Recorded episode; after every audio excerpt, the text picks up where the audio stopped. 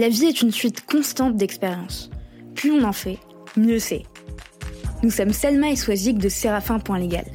Avec Parole de juriste, nous vous proposons de décortiquer pour vous les parcours de juristes d'entreprises inspirants.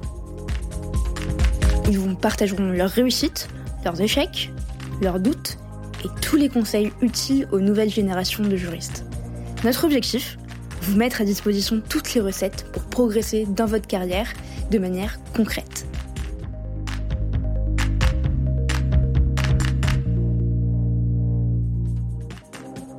83% des juristes se disent insatisfaits de leur processus contractuel et j'imagine que certains d'entre vous en font partie. Oui, vous qui m'écoutez, vous qui en avez marre des tâches chronophages et fastidieuses sans aucune valeur ajoutée. Vous qui n'arrivez pas à retrouver certains contrats éparpillés dans les fichiers ou les ordinateurs de vos collègues. Vous qui rappelez pour la vingtième fois à Pierre de l'équipe commerciale que c'est bien vous qui êtes en charge des contrats liés aux achats indirects. Ou encore vous qui avez été informé la veille pour le lendemain de l'échéance d'un contrat et qui n'avez pas pu le gérer aussi bien que vous le souhaitiez. Chez Séraphin Légal, nous pensons que tout ça n'a plus de place dans votre quotidien et notre logiciel de gestion de contrat est justement conçu pour vous simplifier la vie et celle de vos interlocuteurs. Pour en savoir plus, n'hésitez pas à nous contacter. Nous vous avons laissé toutes les infos en description d'épisode. Bonne écoute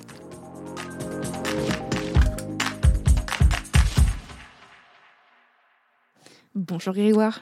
Bonjour Selma. Comment ça va? Ça va bien. Il fait froid ce matin. Il fait très froid ce matin, mais il fait très chaud. Ouais. Dans, dans le studio Ah, dans le studio, il fait super bon. de Ouais. Morgane, non, studio module. Et puis il va faire de plus en plus chaud. On va passer un bon moment ensemble. Exactement, avec un café, des beignets au chocolat. Exactement. Tu, tu es très bien accueilli.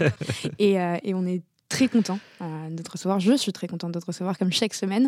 Et tout particulièrement cette semaine, parce qu'on a déjà commencé un, un échange au rendez-vous des transformations du droit. Exactement. Et on s'est dit, mais il faut absolument qu'on continue sur un, un épisode de Un petit peu plus long. Ouais, exactement. Ouais, Pour ouais. creuser, savoir qui est Grégoire Anquier, parce que moi, Grégoire Anquier, je le. Anquier C'est bien la Ouais, bah oui, oui, bien sûr. Anquier comme un banquier. Mais Ok. ça fait, c'est souvent ce que je dis. banquier comme un banquier, qu'on qu'on voit très régulièrement de par son, son poste. Euh, tu, as, tu as un poste de directeur juridique, mais aussi euh, d'affaires publiques. Donc, c'est ton, ton rôle de représentation qui fait que on te voit très régulièrement. Oui. Et souvent, on est très frustré de. De, de voir comme ça des, des personnalités euh, hyper intéressantes, euh, hyper euh, solaires comme toi, et de pas pouvoir creuser un peu plus. euh, Ouais, parce que bon, on va le faire le ensemble. faire. Ouais. Déjà, un grand merci à toi. Et puis aussi à, à Thomas. Thomas, qui est quand même le, le patron emblématique de Séraphin. non, non, merci. Merci à Thomas. Et c'est une belle aventure aussi, Séraphin, comme, comme la belle aventure de Data Legal Drive. Donc, euh, donc let's go Let's go. Bah, euh, c'est très simple. Quand on commence ce podcast, on pose toujours la même question. Est-ce que tu peux te présenter de la manière dont tu le souhaites? Alors, qui est Grégoire? Qui est Grégoire? Qu'est-ce qu'il fait? Qui est-il? Que fait-il? Quelles sont ses passions? Exactement. Alors, Grégoire, il a 41 ans. Il est marié, déjà dans sa vie privée, il est marié. Il a cinq enfants. Grégoire parle de lui à la troisième personne. tu vois le gros mytho. non, non. Donc j'ai cinq enfants. J'ai une famille nombreuse. Ce qui est assez rare euh, aujourd'hui, euh, et même dans des postes euh, comme les miens, quand je me souviens dans ma, ma précédente expérience avant d'arriver chez, chez Data Drive, j'étais sur euh, 500 collaborateurs, le seul à avoir une, une famille aussi nombreuse. Donc ça, ça a interpellé les gens et, euh, et, et c'était, euh, en tout cas moi j'en suis ravi. Je, je, je vis des moments euh, familiaux euh, le week-end où on déconnecte un petit peu, hein, le droit à la déconnexion comme, on le connaît en entreprise. hein. on n'a pas le choix dans, ce cas- dans, dans Voilà. ces cas-là. Dans ces cas-là, ouais, ouais, exactement. Les week-ends, c'est des, des moments. le vendredi soir, c'est magnifique parce Ouais. qu'on se retrouve tous. C'est le moment de l'apéro. Euh, et puis, euh, et puis aussi du travail avec les enfants. Euh, les, mes enfants vont de de 6 à 13 ans. Et, euh, et donc, c'est la période de collège et puis euh, aussi de CP, euh, toutes ces périodes-là. Et c'est des moments où bah, on, les, on les aide, on les, on les accompagne dans, dans, dans les apprentissages, en fait. Et, euh, et ça passe, on y passe un petit peu de temps avec mon épouse. Voilà, mon, et puis aussi, je, je- je salue aussi mon, ma femme Bien sûr. Très important. qui est qui est un petit peu ma moitié et qui, euh, qui m'accompagne dans, justement dans, dans ma carrière depuis maintenant euh, un petit peu plus de 20 ans. Voilà, parce que derrière le directeur juridique, bah, il y a aussi une personne, hein, il y a une famille. Et, euh, et donc voilà, c'est des éléments très dimensionnants aussi pour pouvoir être à l'aise dans son job, quand on a aussi, on va dire, l'arrière-boutique qui fonctionne très bien. Donc, je, lui tire un, un, grand chapeau aussi pour, pour tout ce qu'elle fait. Elle a arrêté de travailler. Pour, voilà, et elle s'occupe, elle s'occupe de, de la petite tribu, voilà, ce qui est à pas une masse à faire au quotidien. Ce qui est un métier à part entière. Voilà, donc je salue aussi toutes les, les mamans au foyer. Mm. Et donc voilà, donc ça c'est pour la vie privée. Comment on fait pour, euh, pour être euh, directeur juridique, avoir cinq enfants et tenir le bateau? Même si on a une épouse qui est au top et qui. Ou un époux euh, qui est au top qui peut. Bien sûr, ça peut être l'inverse. C'est ça. comment on fait? Comment on fait? Eh bien, c'est. je pense déjà une discussion qu'on a euh, en couple mhm. déjà, de se dire que euh, quand on arrive à des, métiers comme les miens qui demandent beaucoup d'investissement, euh, parce que je suis aussi cadre dirigeant hein, de, de Tata donc ça le, week-end aussi, je, il m'arrive de travailler. Je me souviens de même, on va parler de la levée de fonds de DLD hein, pendant les vacances de Noël dernière. Ça a été un, un élément euh, très important le 24, euh, le 26, 27 décembre, on travaillait à fond. Euh, j'avais Sylvain au téléphone sans arrêt. Voilà, on a, on a travaillé et, mon épouse, on dialogue beaucoup et, et puis aussi de savoir s'arrêter. Moi, il y, a une chose que je fais systématiquement, c'est que même si je retravaille un petit peu le soir, je veux être là pour le dîner avec mes enfants. Je veux être là. Je veux être présent parce que c'est mon rôle de père et je veux passer du temps pour écouter leur journée, pour dialoguer, pour les, pour les coucher les dents pipi au lit. Euh, bah, c'est vraiment ça la vie, la vie cachée hein, euh, de euh, d'un papa qui travaille ou d'une maman qui travaille. Mhm. Et puis ces petits plaisirs de la vie quotidienne. Donc donc beaucoup de dialogue et puis voilà savoir s'arrêter et puis s'organiser aussi. Et s'organiser, c'est accepter aussi de déléguer à ses équipes. Mm dans le management, de, de, ne pas vouloir tout contrôler, de faire confiance. Et ça, c'est des choses encore que j'apprends aussi au quotidien. C'est euh, petit à petit, euh, certains de mes certaines de mes collaboratrices me demandent de avoir encore un petit peu plus d'autonomie. Et donc, je, petit à petit, voilà, il faut, il faut le faire, même quand j'aurai 50 ans, il faut toujours accepter de lâcher prise, je dirais un petit peu. C'est vraiment important. Et puis il y a des choses qu'on aime faire ou des choses qu'on pense être le seul ou la seule à pouvoir faire Exactement. dans un premier temps. Et on se rend compte très rapidement qu'en fait, pas du tout. Exactement, oui. ça sera fait différemment. Et j'avais encore une discussion hier avec une de mes collaboratrices qui. Euh, qui mais je vais, je vais peut-être me tromper. Je lui ai dit, mais c'est génial si tu te trompes, parce que tu vas apprendre et, euh, et puis c'est pas la fin du monde. Attends, c'est pas le bouton nucléaire, c'est pas parce que tu t'es planté sur une clause de responsabilité ou, ou que tu as, fait un mauvais conseil, c'est pas grave. Euh, c'est pas grave, on va et eh ben si, si je le vois, et eh ben on va le corriger ensemble, on va s'améliorer ensemble et c'est ce qui donne un petit peu le, le côté charmant du aussi du métier. Euh, on est une fonction support, on est là pour assister le business quand on est au juridique. Donc tout ne peut pas être parfait. Et euh, mais on avance, on progresse, et c'est comme ça que les, juniors que j'ai pu embaucher, eh bien, euh, grandissent. Et puis petit à petit, euh, moi j'espère qu'une chose, c'est qui, d'ailleurs, c'est ce qu'on se dit souvent avec Sylvain, c'est que on recrute des gens qui sont meilleurs que nous, qui vont être meilleurs que nous, qui vont nous apporter leur vraie expertise, et ça va nous permettre, bah, nous, de nous concentrer sur un petit peu autre chose, la, stratégie juridique, la stratégie de l'entreprise. Et, et, donc l'expertise qu'on vient chercher, eh bien, elle va grandir chez ces personnes-là et, et, nous, on est ravis, en fait, parce que ces gens vont faire une période de leur vie chez DLD, la plus longue possible, on l'espère.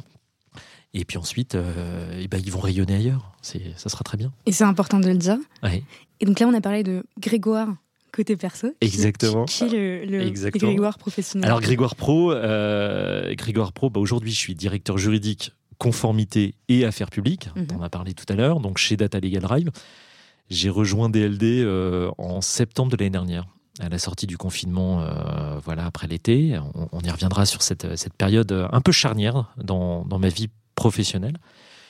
Et mon job au quotidien, eh bien, c'est bien sûr la, structuration juridique de l'entreprise, la sécurisation de cette, cette belle boîte.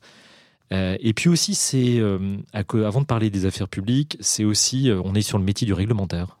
Et donc, j'ai décidé de, avec Sylvain de constituer une équipe de Legal Product Counsel. Mm-hmm de juristes, d'anciens avocates, d'anciennes avocates qui viennent réassurer l'entreprise sur la qualité de la solution qu'on propose à l'ensemble de nos clients. Et c'est pas une masse à faire parce qu'on est sur un droit très vivant qui bouge sans arrêt. Le RGPD, il n'y a pas une journée où il se passe quelque chose en France ou en Europe. Et donc, il faut veiller, être un petit peu comme des veilleurs. Moi, je demande à mes, à mes juristes d'être des veilleurs, un petit peu des vigies, et de pouvoir observer ce qui se passe et puis d'en tirer derrière une vision prospective, tant pour l'évolution du produit que pour positionner aussi l'entreprise sur le métier on va dire un petit peu plus d'expertise juridique. Je veux qu'on puisse dire que DLD, c'est pas de l'opportunisme technologique, mm. c'est de l'expertise juridique avec une solution de digitalisation. Voilà. Euh, c'est vraiment ça. C'est ce que viennent chercher d'ailleurs nos clients quand ils utilisent notre solution.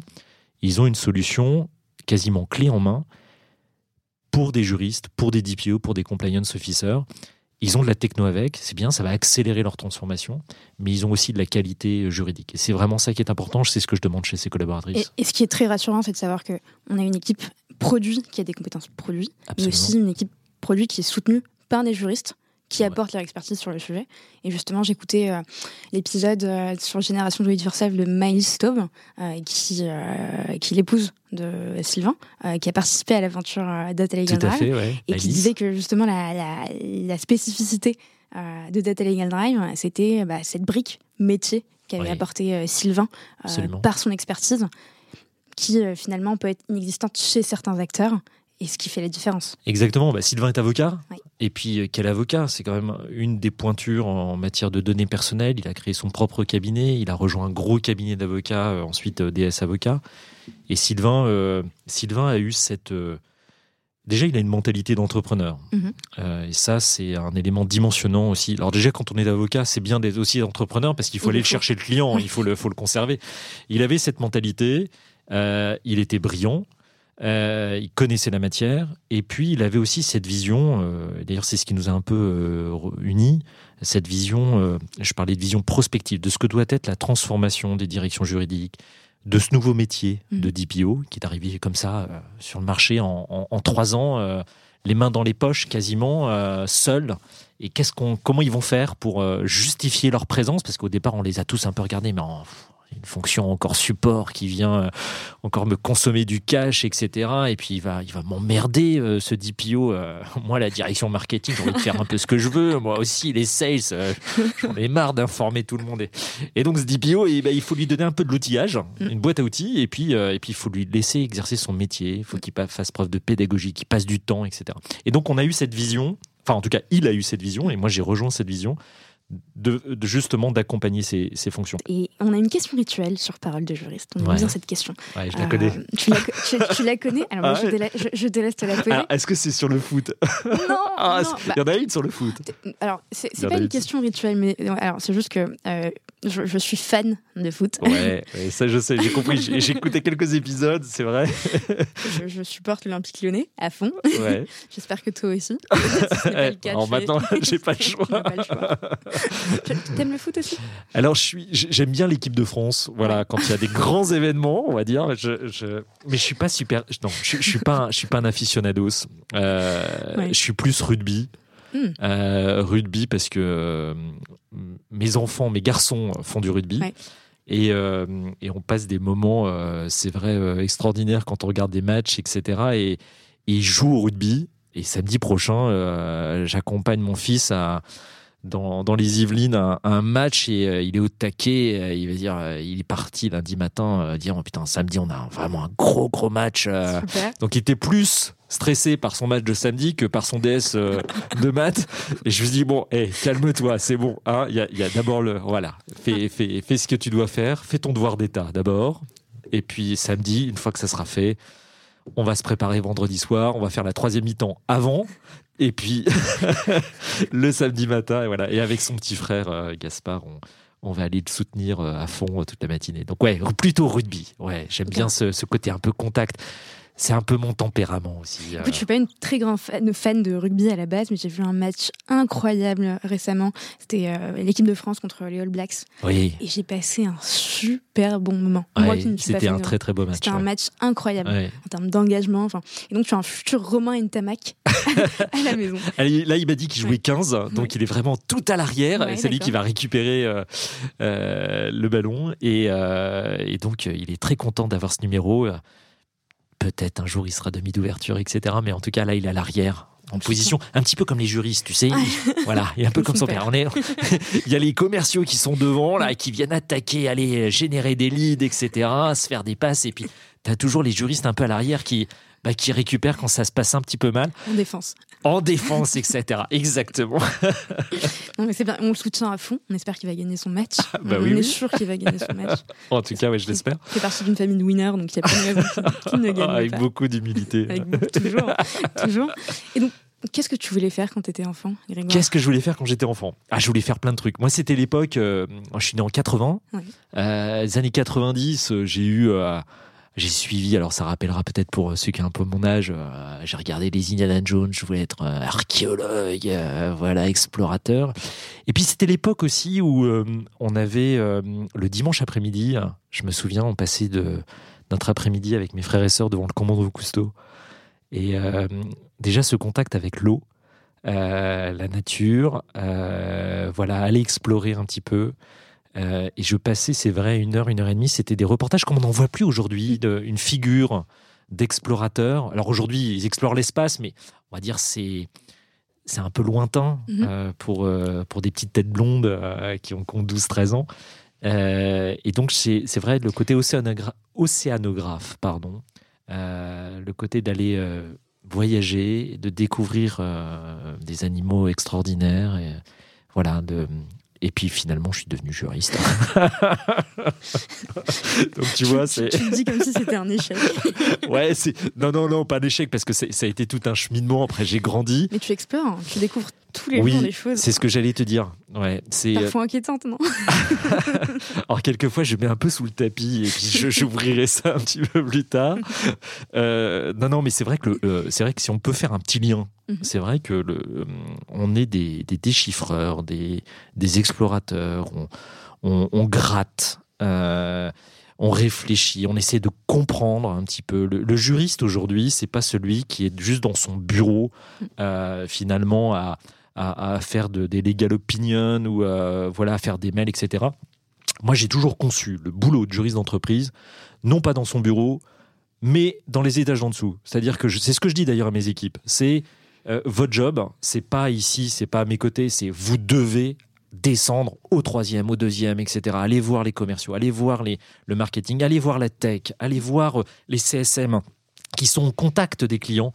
Et comme ça, vous allez apprendre, vous allez apprendre en fait ce que c'est que la vie d'une entreprise, quels sont ses fonctionnements, ses gammes opératoires, ses processus, quelles sont les contraintes.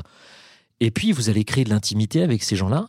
Et puis, le jour où un commercial va vous solliciter en urgence la veille pour le lendemain, eh bien, euh, vous avez déjà créé cette intimité, cette confiance, etc. Et vous allez euh, plus facilement lui apporter du conseil, etc. Et, et ça, vraiment, c'est important. Donc, c'est ce rôle de, voilà, de descendre dans l'arène, de descendre, de toucher la glaise, mm. d'aller soulever le capot. Euh, et, et, même si on ne comprend pas, on y retourne. voilà, il devrait y avoir dans les entreprises des stages ouvriers. Oui.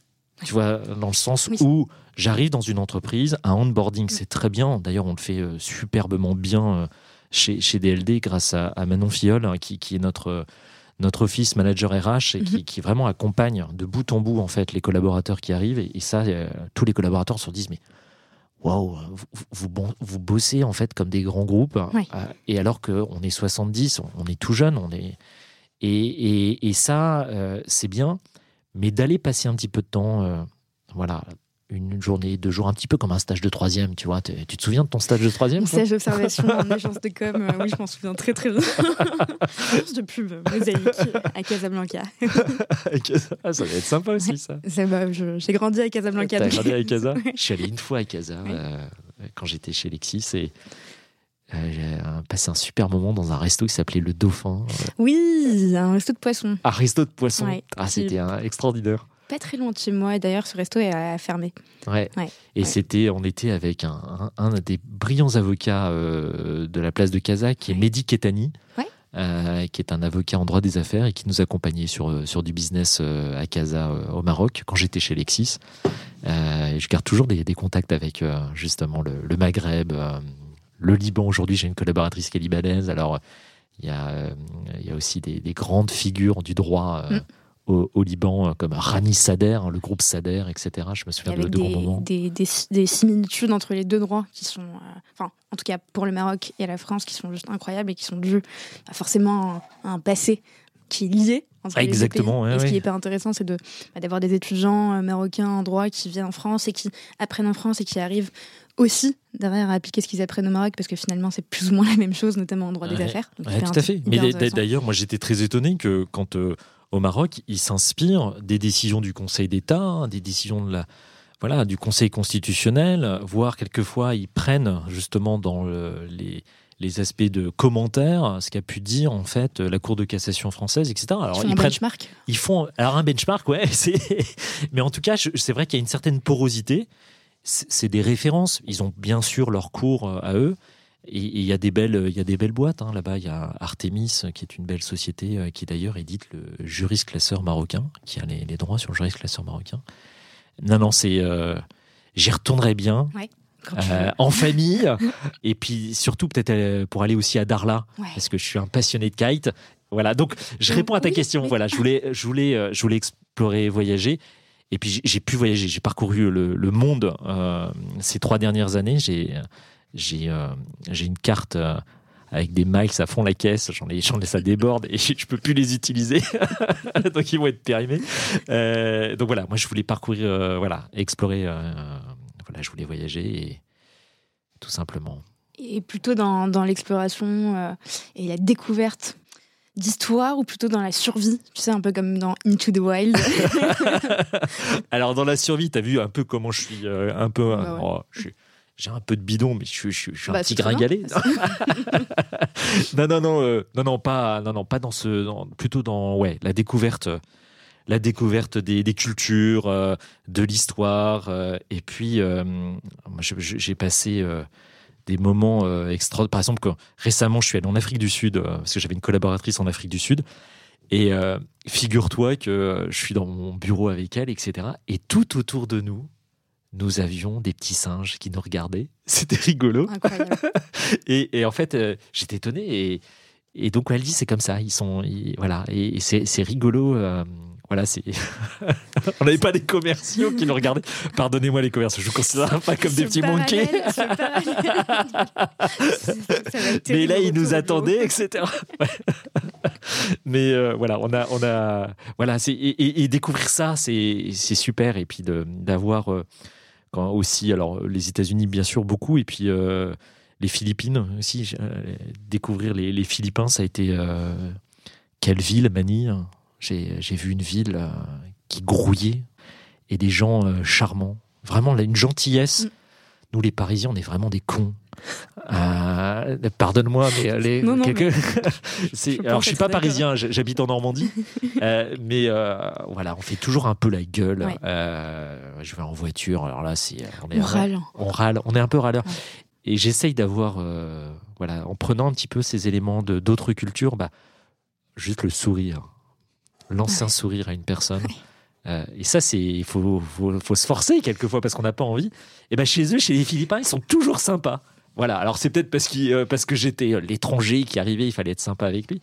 Mais je pense pas. Non, il y, vrai, il y avait vraiment quelque chose, cette, ce sens de l'accueil, etc. J'ai, voilà, c'est ça qui est passionnant en fait quand on, quand on voyage. Et si tu devais proposer à Sylvain d'exporter, de, entre guillemets, légal dans, dans un pays? Alors dans un pays, bah, en fait on est en plein dedans en ce moment là. On, on, va, on, part, on part en Europe.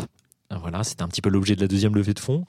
Euh, on part en Europe, Italie, Benelux, Espagne, etc. Donc là, on travaille d'arrache-pied euh, pour arriver, euh, notamment en lien aussi avec notre partenariat avec le groupe Lefebvre Dalloz, qui est mhm. présent dans ces pays. Donc on a vraiment des relais, une force en fait pour pour attaquer ces marchés. J'étais au Sénat vendredi dernier. C'était le service après-vente du traité du Quirinal hein, qui a été signé entre accord de coopération business entre la France et l'Italie. deuxième typologie de traité comme ça. Le premier c'était avec l'Allemagne. Mhm. En 63, puis renouvelé en 2009, si mes souvenirs sont bons. puis là, le troisième traité, enfin deuxième traité entre la France et un pays européen. Euh, et, on voit qu'il y a un business extraordinaire en fait. Euh, L'Italie attend en fait que euh, les licornes, alors on n'est pas une licorne hein, bien sûr, mais que les, entreprises françaises viennent faire du business en Italie notamment. Il y, a, y, a, un champ des possibles et, donc on va participer à ça. On va, accompagner le plan de relance aussi italien. Voilà, on accompagne la France aussi parce qu'on est une société française on y tient. Euh, mais on va aussi accompagner les autres pays européens sur le, sur le RGPD. Et puis, on a d'autres projets dont on va parler aussi. Avec une équipe à monter donc en Italie ou est-ce que ce serait euh, une équipe euh, qui serait localisée en France qui, Alors, au départ en France. Et puis ensuite, on verra si on a des, un bureau. on verra comment on prend le business. Voilà, absolument. On y va par étapes. Faut, faut mm. pas aller griller la thune comme ça de manière inconsidérée. il faut y aller par étapes, posément, calmement. Et puis si ça mord, c'est bien. Et puis on avance. Je, ça m'agace toujours ces, ces, entreprises euh, qui se disent ouais, on va partir à San Francisco, à la Silicon Valley. Ok. Alors après, c'est vrai, s'ils font des grosses levées de fonds, euh, etc., bah, très bien, ils vont, ils vont aller brûler du cash comme c'est pas permis. Après, on peut s'interroger derrière sur la rentabilité de ces, ces entreprises. On l'a dit, chez, DLD, on a une gestion de bon père de famille. Mhm. C'est-à-dire que, euh, voilà, on a fait deux levées de fonds, mhm. des petites levées de fonds, voilà. Au total, je crois qu'on cumule je crois, avec 4,5-5 millions d'euros. Euh, donc c'est une petite levée, c'est pas extraordinaire, mais c'est une belle levée qui nous permet de recruter, d'améliorer notre, notre solution, de partir à l'export et de grandir petit à petit. Voilà, par étapes. Oui, puis stop cette, euh, cette, cette mentalité, cette volonté de, de, créer une entreprise euh, innovante uniquement pour avoir euh, une levée qui est faite derrière. L'objectif, c'est pas la levée. moi, je suis. L'objectif, je, je, suis toujours étonné, moi, de, de, ce discours et de célébration de la levée. C'est de la dette. Mince, c'est de la dette. Ça veut dire que ces boîtes vivent à crédit. et bah, à un moment donné, c'est bien, ok, de vivre à crédit, mais il faut aussi euh, assurer la pérennité. Euh, voilà, alors après, bien sûr, j'ai un discours un peu schématique, mais pour le commun, euh, pour tous ceux qui ne fréquentent pas les VC, les mm. business angels, etc., qui comprennent aussi que voilà une levée de fonds c'est important, c'est une belle étape, mais ensuite il faut transformer l'essai et il faut assurer la rentabilité. Puis puis il y a des collaborateurs qui sont là, qui font confiance. Il faut leur assurer quand même un développement de carrière. Il faut assurer la pérennité. voilà, je pense qu'il y, y, a aussi une économie raisonnable qu'il faut avoir. Et euh, c'est un petit peu le sens qu'on a, nous, chez Data Legal Drive. C'est, voilà, on a fait de la levée, mais on, gère de manière très, très calme, très, euh, très comme tout le monde, mm. professionnel, mais aussi avec un sens de l'histoire derrière qui d'y aller par étapes. Et puis, il faut se rappeler que le client ne choisit pas une solution parce que cette entreprise a fait une levée, mais pour son produit. Absolument. Pour son service. Pour son service, ouais. et c'est le plus important. Exactement. Si on retourne à tes premières années en fac de droit, Grégoire, euh, il me semble que, alors, si mes, mes infos sont bonnes, euh, que tu as eu beaucoup, beaucoup d'étés sacrifiés par des expériences en stage et en direction juridique. Est-ce que tu peux nous en parler? Oui, tout à fait. Alors, c'est vrai, c'est un choix que j'ai fait euh, très rapidement. quand j'ai eu mon bac, j'ai un bac littéraire. Voilà, j'ai pas fait ES e ou S, j'ai fait un bac littéraire. Je m'en souviens, c'était je m'étais retrouvé dans une salle euh, de classe euh, en première et terminale L. Je crois qu'on était deux mecs. C'était et euh, des petits effectifs, tout le monde allait en S, etc. Bah, moi, j'ai fait un bac littéraire. C'est un peu l'histoire familiale. J'ai un, père qui est professeur agrégé de, lettres et qui enseigne en classe prépa. on a eu toujours cette culture de la littérature à, la maison, cette culture des belles lettres. Et puis, euh, j'ai pas fait Hippocagne mhm. après, donc j'ai fait un bac, un bac littéraire. Et puis ensuite, je suis rentré en fac de droit. Et euh, c'est vrai, euh, quand, j'ai fait, j'ai terminé ma, mon, quand j'ai eu mon bac, je suis allé dans un cabinet d'avocat pour voir un petit peu. Je suis, je suis parti dans un cabinet pénaliste et c'était la rencontre en fait avec l'univers judiciaire, avec des histoires effrayante. Euh, effrayant. J'ai été confronté à 18 ans à lire un dossier euh, effrayant. C'était effrayant. C'est un Jean-Christophe Granger, le, romancier, hein, mais euh, dans tes mains, c'est la vie, la vraie vie. cru. Cru, ouais. Quand tu lis des PV d'audition, mm. ouais, cru. alors j'ai, l'avocat avait aussi la, la décence de pas me mettre la totalité, mm. etc. De, du dossier, mais mais c'est vrai que j'ai été confronté à ça. Et puis d'aller au tribunal, de voir justement. Euh, ce qui me marque cette époque, c'est le visage des jurés quand j'étais euh, aux, assises, à l'accompagner. Pourquoi? Cette, je voyais cette responsabilité qui portait euh, sur eux de juger un homme, une femme, euh, et, l'avocat qui était là au milieu d'eux, qui défendait son client avec toute sa, tout son panache, parce qu'il avait un panache, c'est maître, maître Jean Bouly à Amiens. et c'était, voilà, j'avais une l'admiration pour. notre émission s'appelle Parole de juriste. Mhm. Et c'est là où j'ai pris vraiment conscience de la parole de l'avocat cette puissance de la parole. Euh, et que moi j'affectionne particulièrement aussi ce, le fait de parler, d'avoir des convictions, de les partager, euh, de prendre son temps. Et, j'ai vu ça. Et je lui dis, mais quel pouvoir a cette personne pour défendre et puis pour aller euh, expliciter auprès de personnes qu'il ne connaît pas et, les convaincre mm. de donner la juste peine si elle est, si elle est là.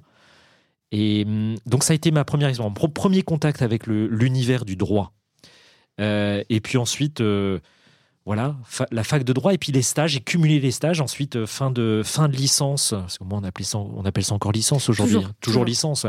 je suis allé chez Plasticomium, qui était une une société un, qui est en charge de justement qui un sous-traitant de l'automobile. Mhm. Euh, belle société à Levallois-Perret où j'ai passé un, euh, bah, des étés, voilà, plusieurs étés. Et ça a été. Euh, Comme Delphingen dans le... Je pense que c'est à peu près la même chose, ouais, tout à fait. Voilà. Et ça a été là, c'est pas le stage café, etc., mais confronté en fait à ce que c'est que le métier de juriste d'entreprise. J'ai goûté tout de suite, à la fin, au cours de mes études, mhm. à ce métier. J'avais bien sûr toujours en moi l'idée de d'être avocat, peut-être, et puis, euh, par la force des choses, j'ai vu ce contact avec euh, des financiers, avec du marketing. Et je trouvais cette, ce microcosme où le juriste, en fait, est au contact au quotidien avec tout un environnement euh, bah, passionnant. avec cet esprit d'entreprise mm. qui, qui, est présent. Chaque entreprise a son identité. Et ça m'a, ça m'a beaucoup plu. Puis ensuite, je suis, je suis allé chez Total. Premier, j'ai fait un premier, voilà, première expérience, puis une deuxième. Euh, et, ça a été euh, aussi, alors là, le, plutôt le grand groupe. Mm. Euh, et ça a été ma première expérience aussi professionnelle en sortant d'HEC, où j'ai poursuivi, j'ai poursuivi chez Total. Et, et, là, c'est bah, la, la, machine de guerre. Hein, faut, chez Total, c'est, je crois qu'il y, a aux alentours de 350 juristes ou même 400 juristes. Et puis j'ai créé des amitiés avec des, des juristes qui avaient, je pense à Ricardo Lopez, à Christophe Bégaud, et puis et puis surtout euh, à, quelqu'un que. Ricardo Lopez. Alors, peut, je pense pas que ce soit le même. Non, je pense que c'est pas le même. Non, non, non, non, c'est. Euh, Ricardo, si tu m'entends.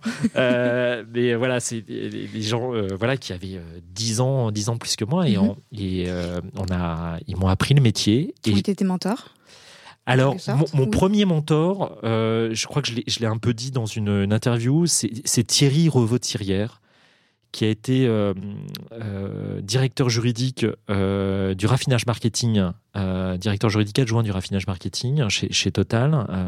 je crois qu'on est de l'époque de, l'époque de, des années 2000, 99-2000. Ensuite, il a été directeur juridique holding. C'est là où j'ai vraiment ma première expérience avec lui. Et puis, il a été directeur des grands contentieux Total. Mhm directeur aussi euh, juridique Europe, euh, pas Europe, des affaires européennes à Bruxelles. Et puis aujourd'hui, il est secrétaire euh, général du conseil d'administration de Total. C'est quelqu'un qui m'a toujours aiguillonné, que j'ai toujours sollicité des moments charnières de ma carrière pour dire je fais pas une connerie là, de partir chez Lexis ou d'aller chez Cap. Il dit non, non, vas-y. D'ailleurs, c'est lui qui, m'a dit dégage de Total, va-t'en. et ne, ne, sois pas déçu de ne pas rester. Euh, mais va faire tes armes ailleurs parce que euh, finalement tu vas apprendre le métier. Et, ma première expérience chez Total, ça a été euh, vraiment cette, ce contact avec la matière informatique, la matière du contrat, la matière, la matière aussi des affaires générales de Total. C'était l'époque où Total avait des histoires avec l'affaire Kouchner, mmh. en, je sais plus, c'était en Birmanie. je me souviens de ça et donc je, je gérais ça. Puis je me souviens de quelqu'un qui s'occupait des affaires publiques qui est Christophe Sevasco, qui, euh, qui était l'ancien directeur des affaires publiques de, Total. Euh, en charge des relations avec le Parlement et on avait travaillé ensemble sur plein de dossiers, etc. C'était mon premier contact sur les, la partie affaires publiques. Et puis après, je suis rentré dans un cycle très simple de juriste. euh, juriste d'entreprise. Et puis petit à petit, j'ai monté les échelons, euh, voilà, calmement, longuement même. voilà. Et, qu'est-ce que tu penses aujourd'hui de, de, de, de, ce rôle de mentor et de l'importance du mentorat euh, ben, dans la génération actuelle, de, enfin, dans les nouvelles générations de juristes? J'ai l'impression finalement que euh, on, on, a moins ces, enfin, moi je, je l'ai de mon côté, euh, mais qu'on a moins ces relations de, mentor, mentoré c'est que ça se fait. Bah, il y a une côté le côté individualiste, c'est euh, je gère ma carrière toute seule euh, et puis euh, vaille que vaille et puis voilà. C'est ça ou bien oui oui non aussi aussi cette, cette peur d'aller vers vers, l'autre, de, de, de, contacter la personne qui a plus d'expérience que moi pour lui demander 20 minutes autour d'un café ou par téléphone. Alors moi je le moi je le fais. Ouais. Moi je le fais. Il y a, il y a beaucoup de jeunes juristes qui m'appellent euh, des, des, juristes qui travaillent dans d'autres boîtes, qui se posent des questions sur leur transformation. Et je prends toujours du temps avec eux. Toujours du temps avec eux.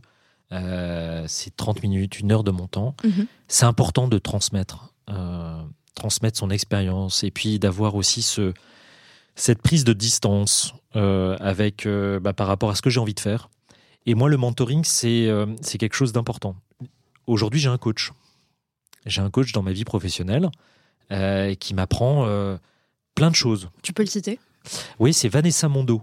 Vanessa Mondo, c'est Be the Change euh, qui, qui me coach au quotidien. alors au quotidien, on se voit une fois tous les 15 jours.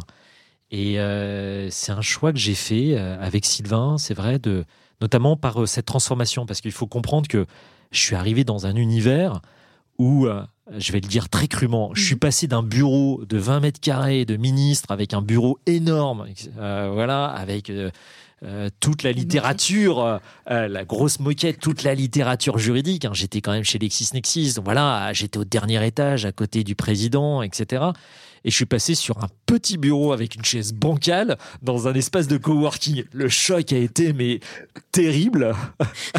C'était d'une violence.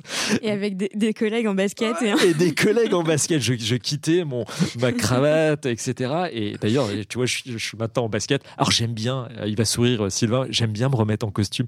Je, retrouve un petit peu de confiance en moi. Quelquefois, je, je viens en costard. Alors tout le monde me dit, mais t'as un entretien de recrutement, euh, etc. non, mais je me casse pas, les gars. J'ai juste, j'avais envie de mettre mon beau costume. Voilà. Ça me fait du bien. ouais, ça me fait du bien. et, et, et, et, voilà, c'est, voilà, c'est. Alors, le mentoring, ouais, moi, je, euh, alors, c'est vrai que j'ai un coach. Et puis, le mentoring aussi euh, professionnel. Thierry, euh, on, essaye de, se voir une fois de temps en temps. Mm-hmm. On se voit d'ailleurs très prochainement, le, le 22 décembre. On fait un petit bilan de l'année. Et puis, et puis d'autres mentors qui ont été mes managers. Mm-hmm. Je crois que d'ailleurs le premier mentoring, le premier mentor, c'est votre manager. Quand je suis un jeune juriste, je dois déjà avoir confiance en moi, mais confiance aussi dans mon manager. Et c'est si le manager est bon, s'il fait bien son métier, c'est le premier mentor. C'est celui qui va accompagner la transformation du jeune juriste. Mm. Et Dieu sait que c'est un vrai job d'accompagner euh, des, juristes qui, qui sortent de l'école, qui en donnent la chance, même qui ont 3-4 ans, qui apprennent tant sur euh, ce qu'on appelle les soft skills mhm. que euh, sur les hard skills. On ne sait rien faire en sortant de la fac. Ah oui, moi j'ai. non, non, on sait rien. Euh, quand on sort de la fac, quand je suis sorti de Paris 2, mhm. alors ok, j'avais un super diplôme, etc. Super, bah, ça va permettre de demander combien de cas sur mon premier salaire, super. Donc voilà, moi mon tarif c'est ça, parce que j'ai tel diplôme. Chose, c'est vrai, assez hallucinante. Euh, c'est notre système comme ça. Et puis j'ai l'impression qu'on entretient aussi ce système. Mm. Je sais pas pourquoi, euh, c'est très bien. Puis ensuite, moi, j'ai rajouté encore une, une cartouche à mon nez. Je vais aller chercher encore 10 cas supplémentaires. Allez, HEC. Et hop, allez, hop. Et puis, euh, donc voilà. Bon, après, c'est c'est des choix que j'ai faits. Et puis, parce que j'avais envie d'avoir c'était la culture du double diplôme. Mm. Euh, qui existe toujours aujourd'hui. Hein. Soit on fait beaucoup de un LLM, soit on fait une école de commerce ou, euh, ou autre chose, en plus de fac de droit. Et ça a été, euh, c'est vrai, une découverte de, bah, un petit peu de, en tout cas à l'université, des belles matières, des bons profs, intelligents. Je me souviens de, J'en cite comme ça, Grimaldi, euh, quand je faisais du droit de la famille, euh, Laurent Leveneur en droit des assurances, Gauthier Blanc-Luet quand j'étais en droit bancaire, Pierre-Yves Gauthier en, propriété intellectuelle. Il m'a foutu une sale note d'ailleurs. Je en veux. En. J'ai passé un oral avec lui. C'était terrible. Il, m'a regardé. Tu, tu vois Pierre-Yves Gauthier euh, avec. Il a. Désolé, hein, Pierre-Yves, hein, mais même si on se connaît pas, mais. Euh, arrête d'être hautain avec les, avec les étudiants. je pense qu'on a tous cette expérience avec un prof en fac de droit qui nous a foutu une, mais une sale Ah ouais, note. j'ai ouais, eu une sale note. Et puis en plus, euh, il me dit Monsieur Anquier, vous n'avez pas lu mon cours bah, moi, je suis comme un con. Euh, ah, si je l'avais lu, je l'avais un peu bossé. Je... et il m'a mis une sale note. Et, euh, et en fait, j'ai. Alors, oui, c'est ça fait partie du jeu. Et puis, à Paris 2, quand il y a les grosses pointures, etc. Mais ça m'avait. Je me dis, putain, toi, t'es vraiment. Je, voilà, et, voilà, j'ai eu ma scène. Et puis ça m'a pas empêché de voilà de progresser, etc. Avec, euh, puis je me souviens aussi de, oh, j'ai des noms en tête, mais voilà, qui j'ai plus les noms, etc. Mais donc oui, euh, la fac, ça a été un... Voilà, on a bien appris. Mais quand, je, quand je suis rentré à HEC, pardon, là, j'étais au contact euh, vraiment du business. J'avais des cours de technique contractuelle, des mises en scène, etc. On se, on se, voilà, j'avais des cours de finance. J'avais un prof de finance de malade. Euh, je, captais que dalle, etc. Mais c'était passionnant. Il, était, il était passionné par son métier et c'est un cours de finance, etc. Les cours de compta, de compta euh, ça, ça, ça, m'emmerdait un petit peu. Mais, mais, euh, mais euh, des cours de management, je me souviens d'une personne qui nous a quittés récemment, qui est Philippe Mello. Qui est un, un, chasseur de tête qui, qui, a, qui faisait le cours de management à HEC euh, qui nous apprenait un petit peu les bases. Pour nous, c'était complètement nouveau, ça. Et Philippe Mello nous a quittés. C'est Philippe, d'ailleurs, euh, c'est quelqu'un aussi que j'ai contacté, qui faisait partie aussi un petit peu de mes mentors. Parce que Philippe, euh, je me souviens d'être allé le voir dans son appartement. voilà, quand je, devais quitter Cap pour aller chez Lexis. On a passé du temps ensemble. voilà, j'ai toujours gardé un contact aussi avec les, chasseurs de tête. Il y a, Amélie Lobry, euh, Grégoire Bertin, euh, Philippe Mello, etc., qui sont les grands chasseurs, on va dire entre guillemets, hein, de, du monde du droit. Et donc voilà, HEC, ça a été la découverte euh, du business, ça a été les voyages au Pays de Galles, au Canada, contact avec des, entreprises. C'est la force de ces grandes écoles. Et puis, et puis ensuite, bah, je suis arrivé en fait avec mon beau pédigré. Et puis bah, maintenant, montre ce que tu vaux. C'est ça. Mais parce que justement, tu, tu, sors de Paris 2 euh, à cette période-là. Paris 2, euh, euh, rue Vaugirard, rue Alsace, le Panthéon. Les Schtroumpfs. les schtroumpfs bleus, tu sais, les, les, gars qui se baladent, etc. On les appelait les schtroumpfs à l'époque. Ah, les, les, gardiens. Les, gardiens qui étaient en bleu. C'est vrai. à mon époque, on les a pas appelés. en tout cas, nous, on les appelait comme ça. Voilà. Et, et souvent, ils, voilà, ils étaient là dans le, le grand, grand hall de gare, etc. Et, et nous, on allait cloper des clopes là dans le, dans le patio avec nous de l'autre côté, Panthéon-Sorbonne. tu étais dans, justement dans cette fac, euh, cette université prestigieuse dans le droit, avec beaucoup de théories juridiques. Ouais. Très peu de pratiques, au final. Bah, les, TD. Euh, ça reste de la théorie, c'est ça, de la théorie. Je crois que l'université, pardonne-moi, mais a pas, je, en tout cas moi je le vois dans ce que peuvent me dire les étudiants, a pas encore compris qu'il fallait changer. Je pense qu'il faut changer les choses il faut euh, ce contact avec les entreprises, vraiment, mais véritablement, pas simplement du sponsoring, mm. etc. Il faut, l'université doit faire sa révolution en matière juridique. Elle le fait déjà avec euh, des, des, universités privées. Mm-hmm. Ça reste privé, il faut payer. Il faut voir aussi le plus grand nombre. Les universités, Paris 2 est une fac publique, Paris 1, Nanterre, et puis toutes les facs aussi en région. Il y a des belles facs en région. Ce contact de proximité avec les entreprises, un vrai dynamisme. Et, tant qu'elle ne sortira pas euh, de... La théorie, c'est très bien. Apprendre, il faut, parce que on peut pas mettre un juriste s'il ne euh, connaît pas le droit des obligations et les mécanismes, et si ça forge un esprit. Il faut avoir cette... Euh, c'est une étape indépassable. Il faut le faire. Et, d'ailleurs, c'est important d'avoir des bons profs pour ça. Avoir des bons chargés de TD. Mm. qui vous mettent des sales notes de temps en temps, parce que comme ça, ça vous remet les... Voilà, en avance. mais il faut aussi avoir ce contact euh, empirique avec le monde de l'entreprise, avoir des, des, des, directeurs juridiques, des juristes qui viennent vous parler aux juristes. Il faut que ça soit. Euh, oui, soit, présenter des cas à résoudre. Euh. Des cas, des cas pratiques, échanger. Voilà. Ça devrait être on dit quoi, un module aujourd'hui. Ouais. Euh, voilà, il doit- et à HEC, on avait des séminaires avec des professionnels. Euh, et c'était intéressant parce qu'ils venaient parler de leur métier, ils venaient parler d'une problématique particulière.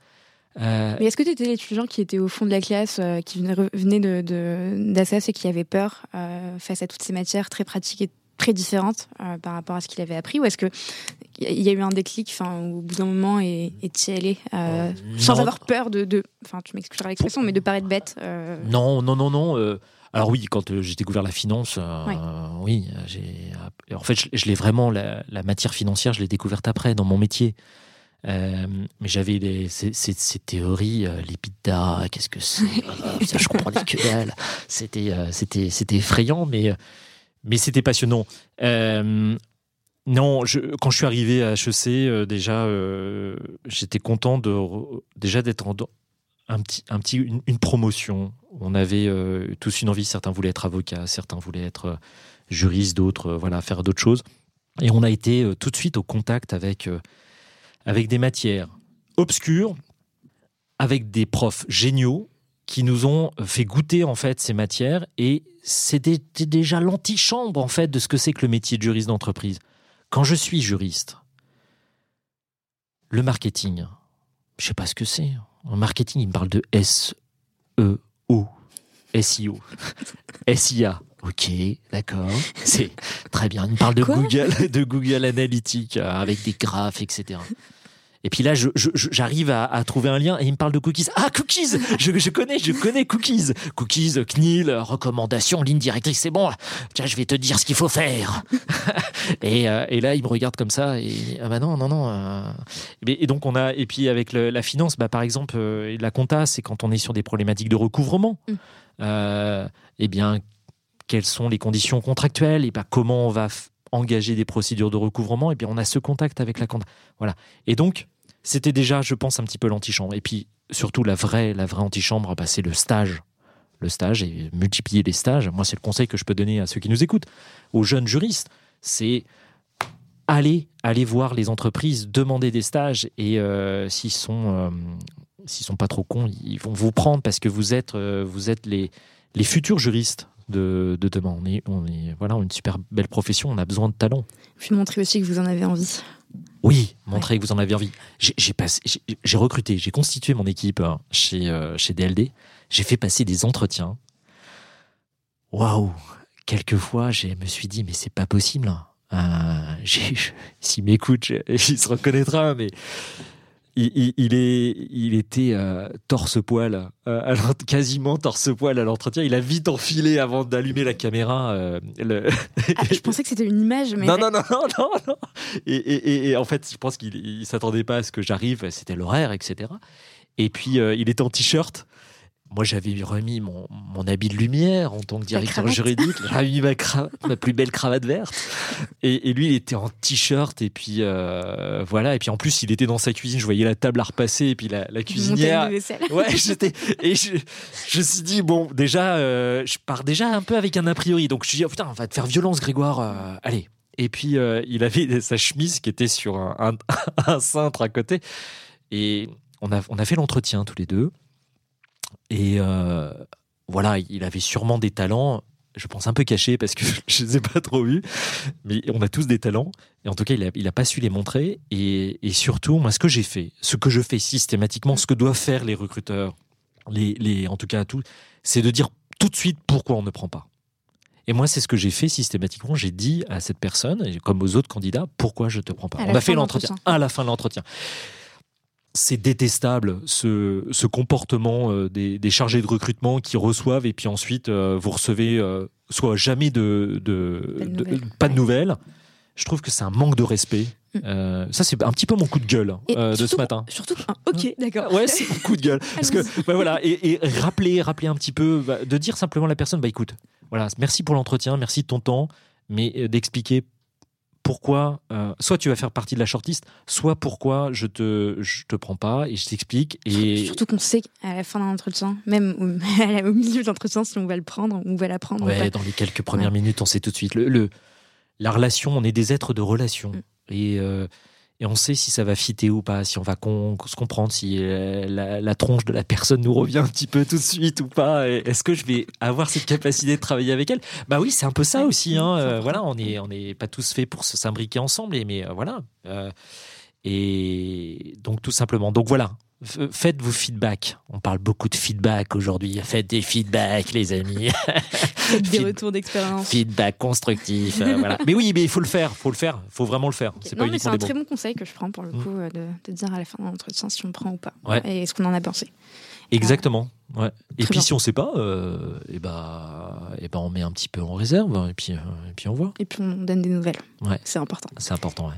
J'ai lu une interview euh, de Grégoire Anquier dans Affiche Parisienne, une des nombreuses interviews qu'a donné Grégoire.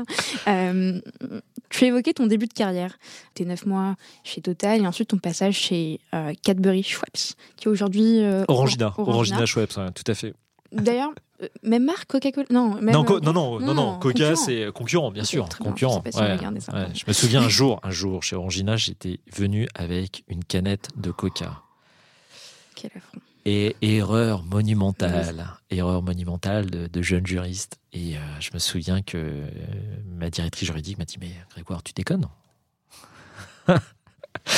Et oui, elle avait raison. Elle avait raison. Euh, il y avait les commerciaux qui étaient là, qui se battaient pour l'entreprise, et j'avais pas, c'est vrai, à utiliser une canette de Coca, même si c'était pour mon déjeuner. Et même si je préfère Coca à Pepsi, eh ben, j'aurais dû prendre Pepsi parce que Pepsi était euh, distribué par euh, Orangina euh, Schweppes, enfin Cadbury Schweppes à l'époque. Bah, c'est comme si je traitais mes contrats avec les Gisway plutôt qu'avec Séraphin Légal, finalement.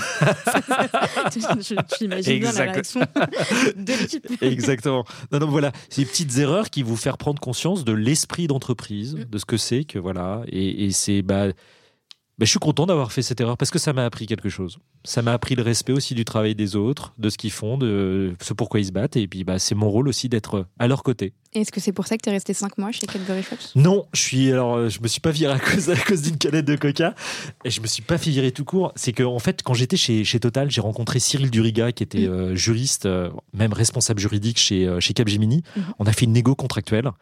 Euh, et puis à la fin de la négo, je lui dis bah moi ça va s'arrêter là, euh, voilà, je vais devoir euh, retrouver quelque chose. On a échangé nos cartes de visite. Et puis cinq mois après, il m'a appelé Cyril en disant bah il y a un poste à pourvoir chez Cap. T'es ok? Et j'ai dit bah let's go, let's go, rejoindre Cap Gemini. C'était quand même c'est une belle une belle entreprise française internationale et j'ai rejoint, euh, j'ai été mis dans le bain de manière, euh, je m'en souviendrai toute ma vie parce que euh, déjà de mon entretien. Alors Cyril, j'ai beaucoup beaucoup d'affection pour Cyril parce qu'il m'a appris mon métier, il m'a appris à négocier des contrats et vraiment j'ai une grande sympathie et ça fait trop longtemps qu'on s'est pas revu. On, se like un petit peu sur, sur LinkedIn. Voilà, aujourd'hui, on se poke, on se like. J'ai vu des recommandations aussi sur vos profils LinkedIn mutuels. Voilà. Et, et, Cyril, c'est vraiment, euh, voilà, il fait partie aussi de mes autres mentors euh, qui m'ont appris mon métier. Euh, et j'ai passé un entretien, c'était l'époque de Bénédicte Lijour, qui était la directrice juridique de Capgemini France.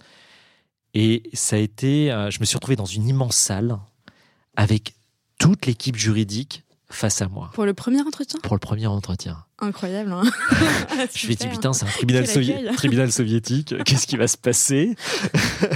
Et là, euh, ça a été. T'étais prévenu? Non, absolument pas prévenu. D'ailleurs, c'est une chose que je ne, je, ne fais pas. Et que je, voilà, pour moi, il y a une, une rencontre d'abord. C'est une rencontre, c'est un accueil. Euh, voilà, parce que la personne doit aussi avoir envie de venir. Mais en fait, ça m'a grave excité de les voir tous alignés là en, randonnée. Je me suis dit, waouh, ok les gars, vous voulez jouer comme ça? Eh ben on va jouer comme ça. Et, euh, donc j'ai été assailli de questions. Euh, je me souviens euh, Arnaud Desco, je crois qu'il s'appelait, qui, bosse maintenant, je, je, crois que chez SFR comme, comme responsable juridique ou directeur juridique. Et des questions très très punchy. Et euh, ça m'a grave excité et je pense que bah, j'ai passé mon, mon entretien et ils ont dit celui-là il, il, en veut. et, et, ça a été euh, voilà. Et je me suis dit bon bah ils sont ils sont finalement ils sont très sympas et on a rigolé etc et donc euh, j'ai été tout de suite bah, j'ai, j'ai claqué madame de, de, voilà. Et puis je me suis retrouvé dans à la défense à cœur défense Euh, voilà, donc voilà, donc j'avais quitté la tour coupole totale. J'avais fait un petit saut à, à Levallois chez euh, Cadbury, puis ensuite je me suis retrouvé, euh, je suis revenu à Cœur Défense. Mhm. Et, euh, et là, la mission que m'avait donnée Bénédicte, c'était d'accompagner un deal énorme d'un milliard quatre de Capgemini. Capgemini avait signé un gros deal d'externalisation avec Schneider Electric. Mhm. Et je me suis retrouvé dans une tour à Puteaux euh, où il y avait les équipes procurement de, de Schneider Electric et puis aussi les équipes, euh, les équipes de, de Capgemini sur euh, tout ce qui est TMA, tierce maintenance applicative, etc. Et mon job, c'était d'accompagner la novation de l'ensemble des contrats. Et je me suis retrouvé, l'équipe où je débarque, que des Anglais. J'arrive, j'étais pas prévenu, que des Anglais. Et puis alors des Anglais... des, Anglais, quoi. Des Anglais, quoi, avec euh, l'accent qui va bien, quoi, tu vois. Et euh, même, il y avait un Américain texan. Et, et là, euh, je me suis dit, putain, qu'est-ce que je viens faire là-dedans? Et, euh, et, puis, et puis, finalement, ça a été tr- très bel accueil.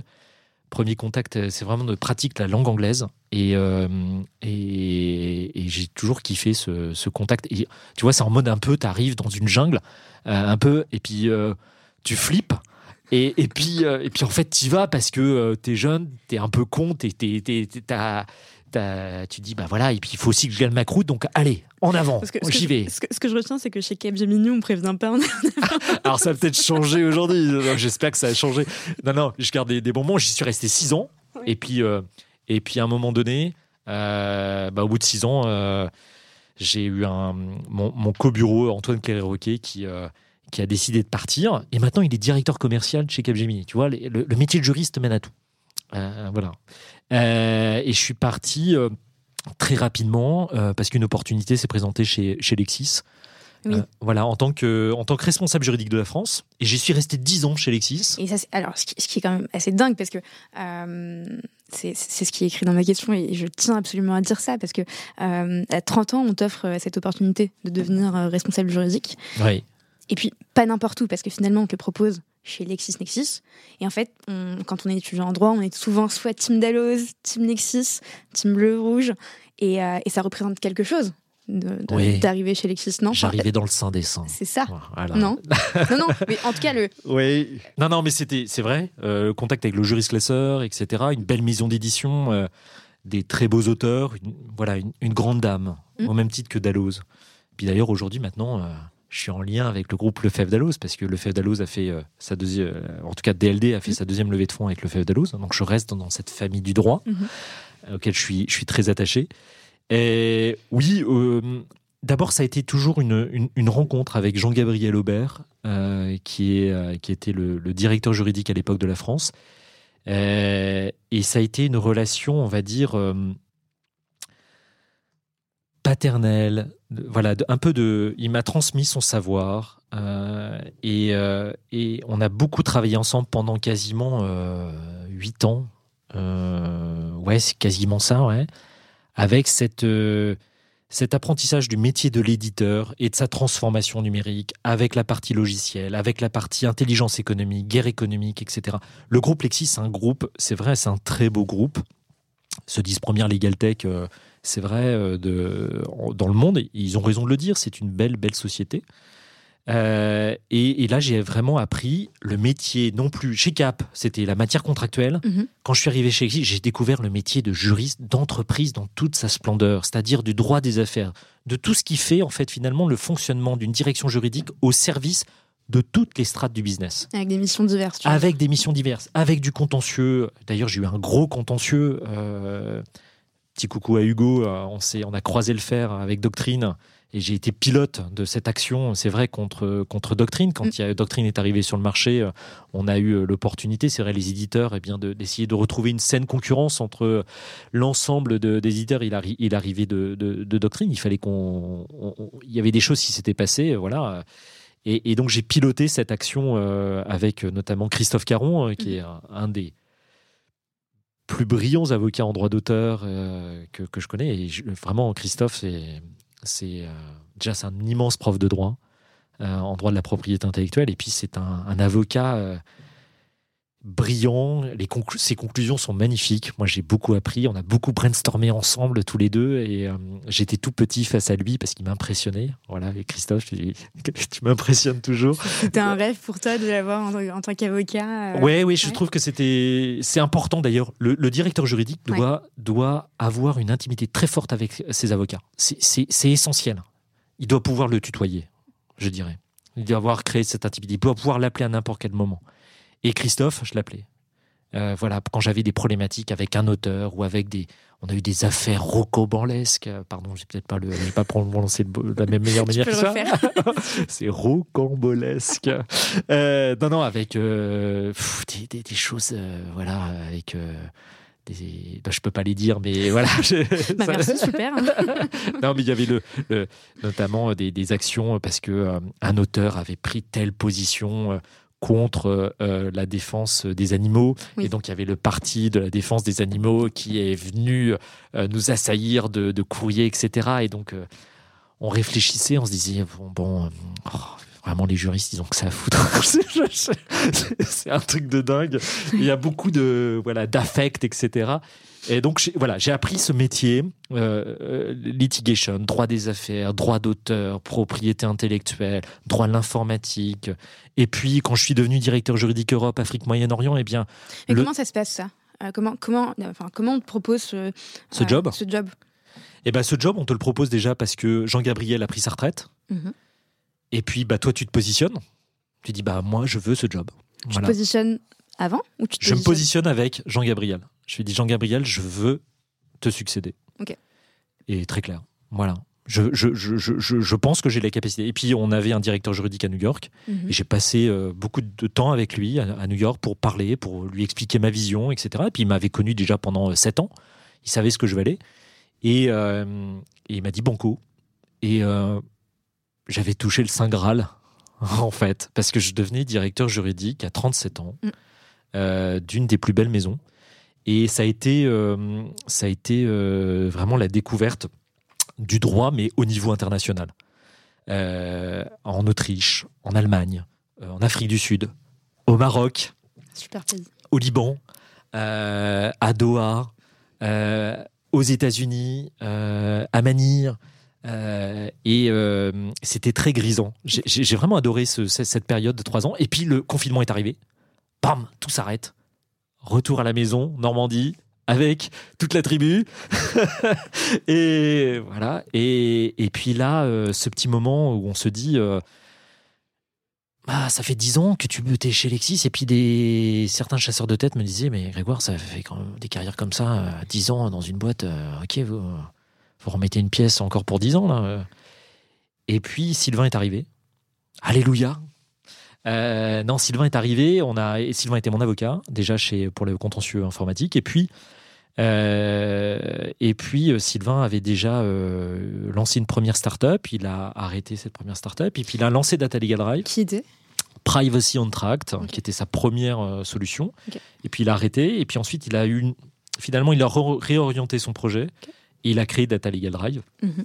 avec, avec Maëlys dont on parlait tout à l'heure. Euh, et puis, euh, on s'est vu à l'été, en mai, en mai, euh, en mai 2019, 2020, mai 2020, 2020, 2020, à la sortie du premier confinement, on s'est dit on va faire du kite parce qu'on a une passion commune, on est des fans de flotte.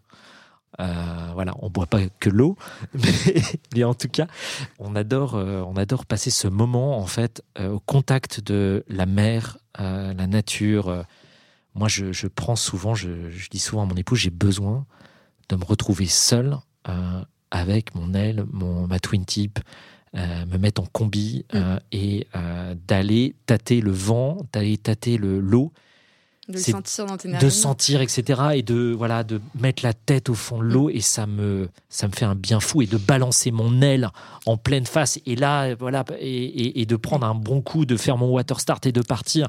Et ça, c'est des moments géniaux parce que euh, tu es le seul pilote dans l'avion. C'est toi qui drive, etc. de, bout en bout. Et le, kitesurf, c'est vraiment un sport impressionnant, mais magnifique. Euh, parce que c'est ce contact avec euh, vraiment différents éléments, le vent, l'eau, euh, apprécier l'environnement, un gros grain qui arrive au loin, eh ben, il va falloir s'arrêter, Grégoire. Tu t'arrêtes, tu sors de l'eau et hop, tu rentres, ou alors tu es trop fatigué, il faut sortir. Mm. Et c'est reconnaître ses limites, c'est un sport magnifique. Et donc, on a fait du kite ensemble. Et Avant d'arriver à ça, vas-y. j'ai un cadeau de Noël à faire euh, pour une personne qui va apprendre le surf. Alors, Ouais. surf, kite, peut-être un peu différent, évidemment. Quel conseil, enfin, quel spot tu me conseilles pour, euh, pour lui offrir un, Alors, euh, un stage de. un stage. Alors, bah, il y, a- il y a du côté euh, de. Je pense qu'on peut dire du côté de Kerillo, Kerillo, euh, air de air de vent, air de veine, je sais pas quoi, ça dépend, on le dit, c'est du- dans, le- dans le Morbihan, euh, qui est un, un gros spot de, de surf, mais aussi de kite. Alors de kite pour ceux qui savent vraiment envoyer du lourd, euh, voilà, donc on est on n'est pas loin de Quiberon. Euh, moi j'ai kité quelques fois là-bas. Euh, après en kite, euh, il y a une super école. Je fais allez, je fais de la pub. Vas-y, j'en ai besoin. Ouais. C'est- Kite, Kite Air, Kite Air à Merville-Franceville. Euh, c'est un- une super école de kite. Euh, c'est là où je vais systématiquement parce que c'est pas loin de chez moi, une heure et demie. euh, voilà, j'y suis à côté de Cabourg. Et euh, c'est une super école. Le spot est génial, Mhm. très sécure. Et Damien euh, Brunel, qui a justement euh, Drive, euh, est un, est un super prof. Il a une super équipe. Et tu peux apprendre aussi le, wing le wing foil. Hein, tu sais, ce fameux. euh, tu prends une, une planche, une sorte de gros flotteur avec un foil. Mhm. Et puis tu as euh, une sorte de, de petit kite, en fait, que tu tractes à une fois avec tes mains. C'est très casse-gueule. Je conseille pas. Moi, j'en ai fait récemment avec justement Damien. Même Sylvain en a fait, il s'est ruiné les genoux. hein. C'est alors c'est super à l'écran sur les vidéos YouTube. T'as l'impression que tu voles, etc. Mais en fait, au départ, tu galères énormément. Alors moi, je conseille plutôt le kite. Euh, Cette voilà, impression d'être un oiseau. finalement. Exactement, ouais. ouais. Ouais.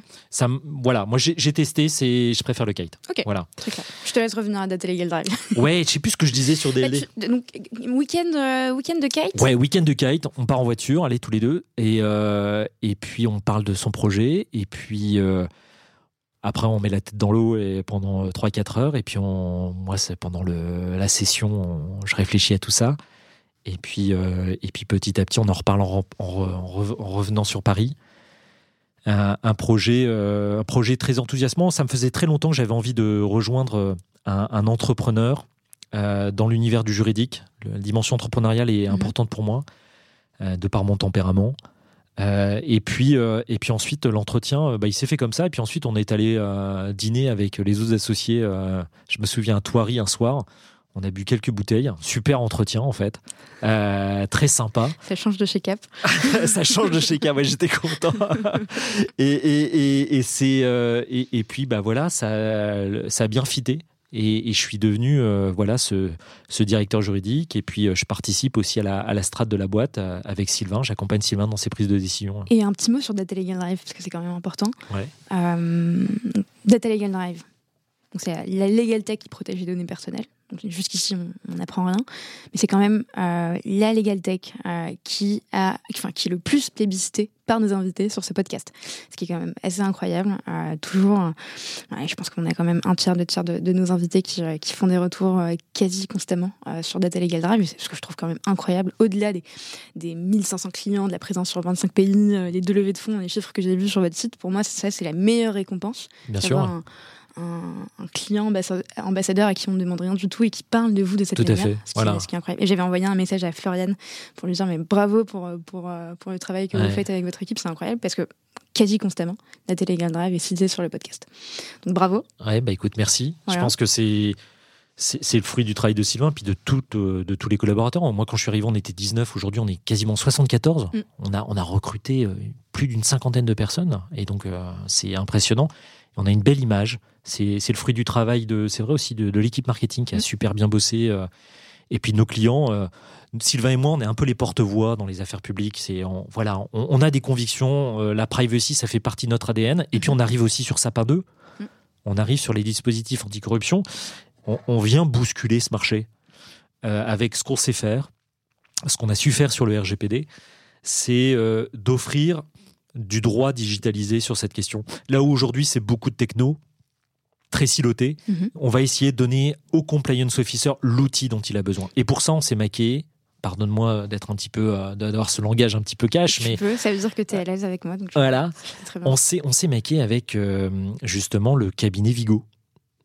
Emmanuel Daoud, un grand avocat pénaliste, qui, dans son quotidien, avec ses équipes, avec Marie Perrault, avec les autres collaborateurs et collaboratrices de Vigo, eh bien, ce sont des spécialistes de la mise en conformité à Sapin 2, mhm. de la conformité, de la compliance. Et c'est aussi un élément dimensionnant chez DLD, parce que DLD, c'est d'abord Sylvain en tant qu'avocat, mhm. c'est Stobé associé, c'est DS avocat, et donc c'est ce lien des Legal Tech avec les avocats. On ne vient pas remplacer les avocats, on les accompagne et on accompagne les directions juridiques. Et sur SAPA 2, eh bien, même chose, on se met en lien avec des experts qui connaissent, qui ont le quotidien, qui ont la glaise, qui ont travaillé au quotidien. Et puis j'ai recruté aussi une ancienne euh, avocate de chez euh, du cabinet Navacel, euh, qui justement vient apporter son expertise en tant que legal product counsel et qui fait ses itérations avec le cabinet Vigo. Et donc on a malaxé, on a crunché les, les recommandations de l'AFA, la loi Sapin 2 euh, des dialogues avec des grands compliance officers du 440 pour comprendre quels sont leurs pain points, où est-ce qu'ils en sont. Et quelquefois, et quelquefois c'est même effrayant parce que quelquefois ils ont énormément de mal et ils disent comment on va trouver une solution pour vous aider?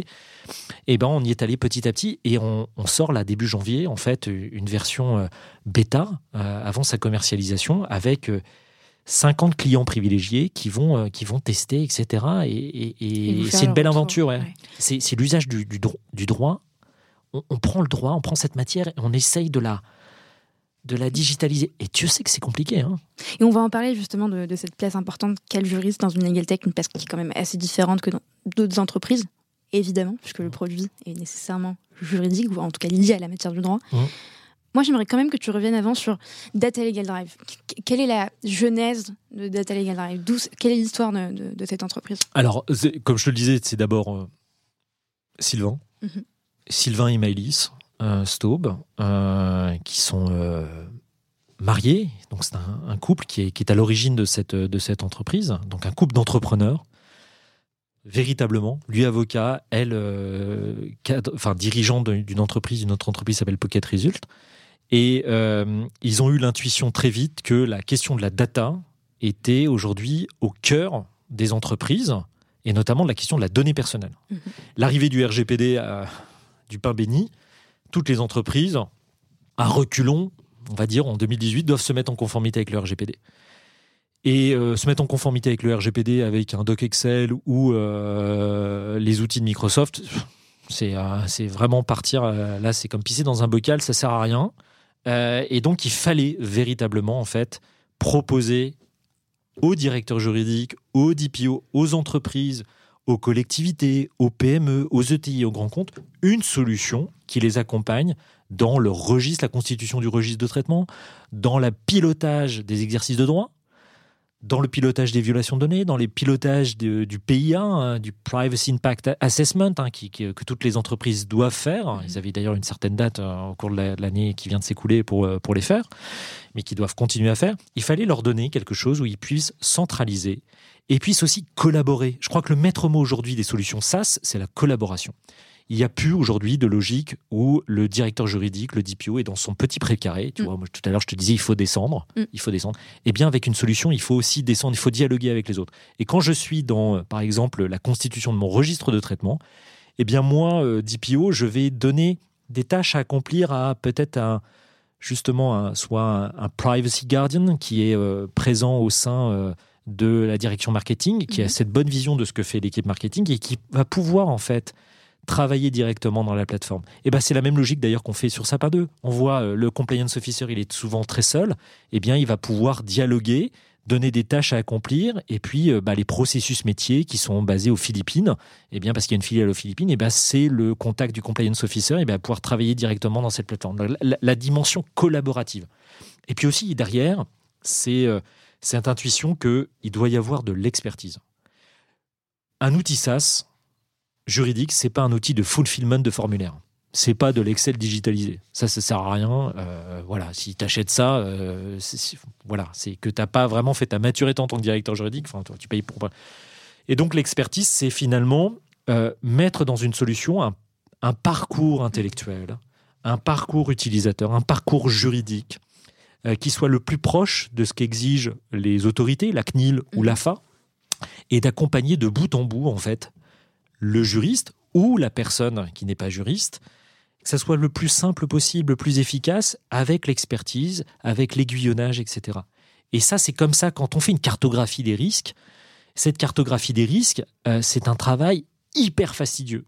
Comment j'accélère cette cartographie? Comment je la pérennise? Comment je la mets à jour? Comment je la fais dialoguer avec les autres piliers du RGPD, pardon, de, de la loi Sapin 2 Comment je fais dialoguer? Une alerte, Mhm. une évaluation des tiers. Ben voilà, c'est pas ma petite cartographie sur un petit document Excel ou un PowerPoint fait par un petit consultant à côté. Non, ma cartographie des risques, c'est mon cœur du réacteur. Elle est mouvante. Elle est mouvante, elle est vivante.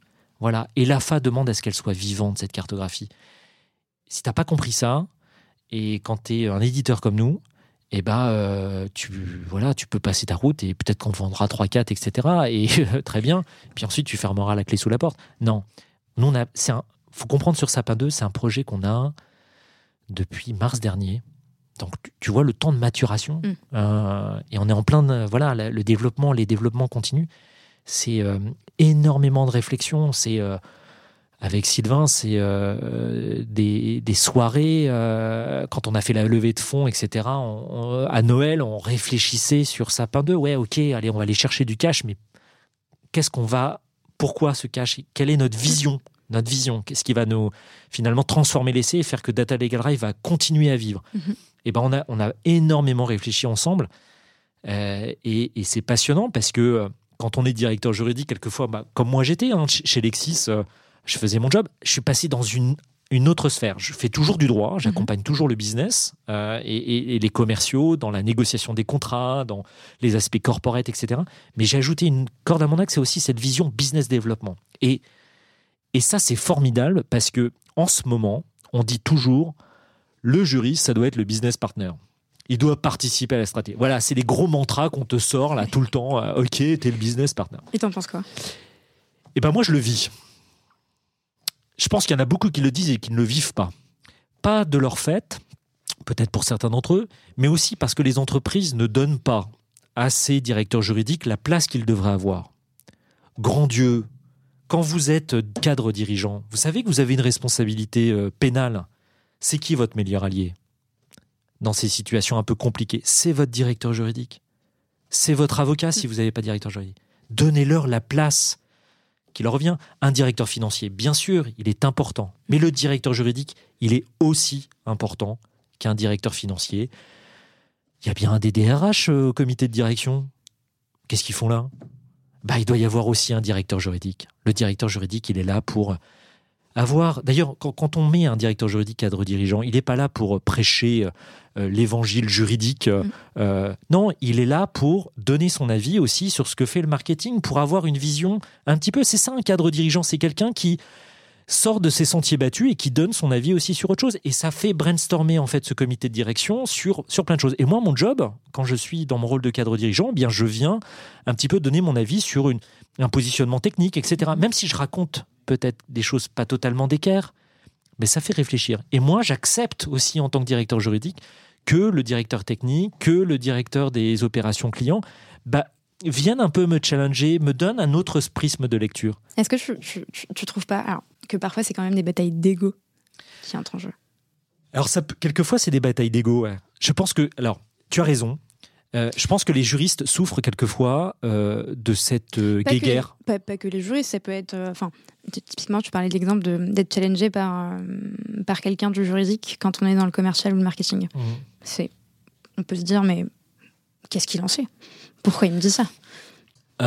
Qu'est-ce qu'il en sait? Bah, Justement, s'il a assez d'humilité hein, en face, il y en a beaucoup, eh bien, il va voir qu'il y a peut-être un autre regard, une autre manière d'aborder euh, Mm. des questions et une autre stratégie. Mm. Il sera décideur ensuite. Le rôle du jury, c'est pas de prendre la place, c'est de décider à la place. Mm. Euh, c'est euh, simplement d'apporter un autre regard, d'apporter des analyses de risque et de permettre en fait au directeur commercial, au directeur marketing, en lien avec la direction, Mhm. de prendre la meilleure décision dans l'intérêt des salariés et l'intérêt de l'entreprise. C'est ça, le, cette recherche du bien commun dont on parle bien souvent.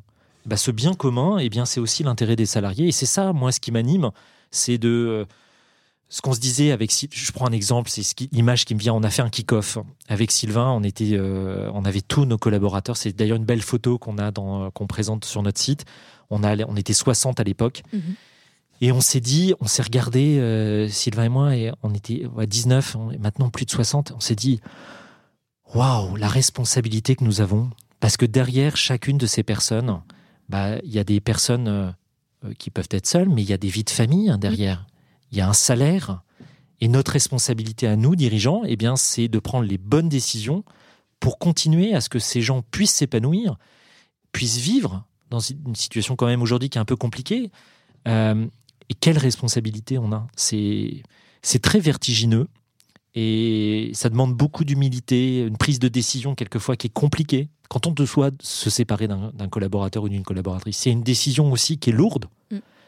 Voilà. Mais on pense à quoi d'abord? On pense à l'intérêt des salariés, on pense à l'intérêt de l'entreprise, on pense à ce bien commun qui mm-hmm. nous unit. Voilà. Notre objectif, c'est bien sûr de faire du, d'assurer la rentabilité de l'entreprise, mais c'est aussi d'avoir cette vision vis-à-vis des salariés. Et ça, c'est. Et puis, si on n'a pas cette vision vis-à-vis des salariés, ça se ressent à la fois sur son évolution, sur son produit, sur, euh, sur, plein, de choses. Tout à fait, ouais. ouais. Sur plein de choses, exactement. Je t'ai coupé. Tout non, non, pas du tout. Et bah, ça tombe bien parce que j'ai une autre question. Euh, est-ce que tu peux me parler de, tes premiers jours d'Atelier Drive Donc tu arrives, Grégoire arrive avec sa cravate, euh, son costume, euh, trois pièces, trois pièces ou non non non non, non, j'avais pas mis de cravate. Je me suis dit quand même, je joue pas au con le premier jour. Donc il arrive avec sa veste. il arrive sur ce, dans, ce, bureau finalement qui a une quinzaine de mètres carrés en moins. Exactement. ouais, ou je suis plus, plus seul ou en, en tout cas il y a des il y a des bureaux superposés. C'est ça. Comment ça se passe ces premiers jours? Quelles sont, quelles sont les premières choses que tu as pu mettre en place? Ah, Les premiers jours. Hein. Ouais, ouais. Euh, les premiers jours, bah, déjà, ça a, été, euh, ça a été un choc. Et à côté de ça, euh, beaucoup de sympathie en fait. J'ai pas souvent. Il y, y, a un côté aussi, il faut le dire, dans les grandes entreprises, un côté très waterfall, très piédestal, très positionnement et, et quand Grégoire était le directeur juridique de LexisNexis, etc., voilà, la, la, parole, euh, voilà. Et puis, mais j'ai d'ailleurs j'en garde un bon souvenir et, le, meilleur, euh, c'était, j'avais beaucoup de contacts avec tout le monde. J'étais pas à me la péter, etc. Mm. J'adorais descendre, discuter avec tout le monde, etc. Et d'ailleurs, c'est beaucoup de, d'anciens, enfin de, de gens aujourd'hui me regrettent chez Lexis. Ils ont mis du temps à me remplacer ce qui, ce qui est un signe fort. je, me remplacer, ça a été très long. Ils ont mis un an à me remplacer. Euh, j'ai laissé une collaboratrice, euh, Agathe Sevestre, qui est une super, une super juriste, qui a, qui a dû porter le flambeau pendant, euh, pendant un an, toute seule. Donc, je lui tire mon chapeau. non, quand je suis arrivé, oui, ça a été, ça a été ce choc. Et puis, et puis derrière, bah, trouver sa place en tant que directeur juridique avec cette connotation juridique dans mhm. une start-up. Euh, ouais, alors c'était la vision de Sylvain, etc., parce qu'on est sur une matière réglementaire, etc., euh, matière juridique. Donc tout le monde, au départ, n'a pas totalement compris. Mm. Et puis, il a fallu faire preuve de pédagogie. Et puis, petit à petit, l'équipe s'est constituée. J'ai recruté. Je lui ai donné une identité à cette équipe. C'était pas uniquement Grégoire. C'était Agathe. C'était Marion. C'était Laurine. Agathe que tu as recrutée? Alors Agathe était déjà présente. D'accord. Voilà. Et puis elle était, elle avait un rôle euh, plus de, product manager, de mmh. légal, euh, légal, etc. Et donc euh, on a décidé, voilà, Agathe, tu, viens dans mon équipe pour justement accompagner le produit, des stagiaires, et puis et puis Ola qui m'a qui m'a rejoint récemment. Euh, et, donc cette équipe, elle a pris son identité et puis elle a pris en, charge ses missions. Le mm. rôle que j'ai eu, c'est de définir les missions, missions de mes collaborateurs. Qu'est-ce qu'ils apportent à l'entreprise? Qu'est-ce qu'ils apportent aux clients? Qu'est-ce qu'on apporte à, voilà, euh, au quotidien, chacun? Et ça, c'est important. C'est un boulot euh, quand même quand tu crées ta direction juridique. il faut nourrir. Mm. Et puis, il faut nourrir dans l'intérêt de la boîte. Il faut que ça apporte aussi de la valeur qui est vue par le client. Et c'est tout le, le boulot que j'ai, c'est de donner de la valeur en fait au travail qui est, donné par mes collaborateurs, euh, tant sur le produit que sur l'accompagnement des sales, etc. Euh, et, petit à petit, ça s'est fait, voilà. Et mais euh, tu vois, j'ai quand même eu besoin d'avoir d'avoir ce coach. On parlait de coaching mm-hmm. pour justement trouver le bon dosage dans finalement ma présence tu as dit tout à l'heure, quand on a commencé, tu rayonnes ou tu es solaire.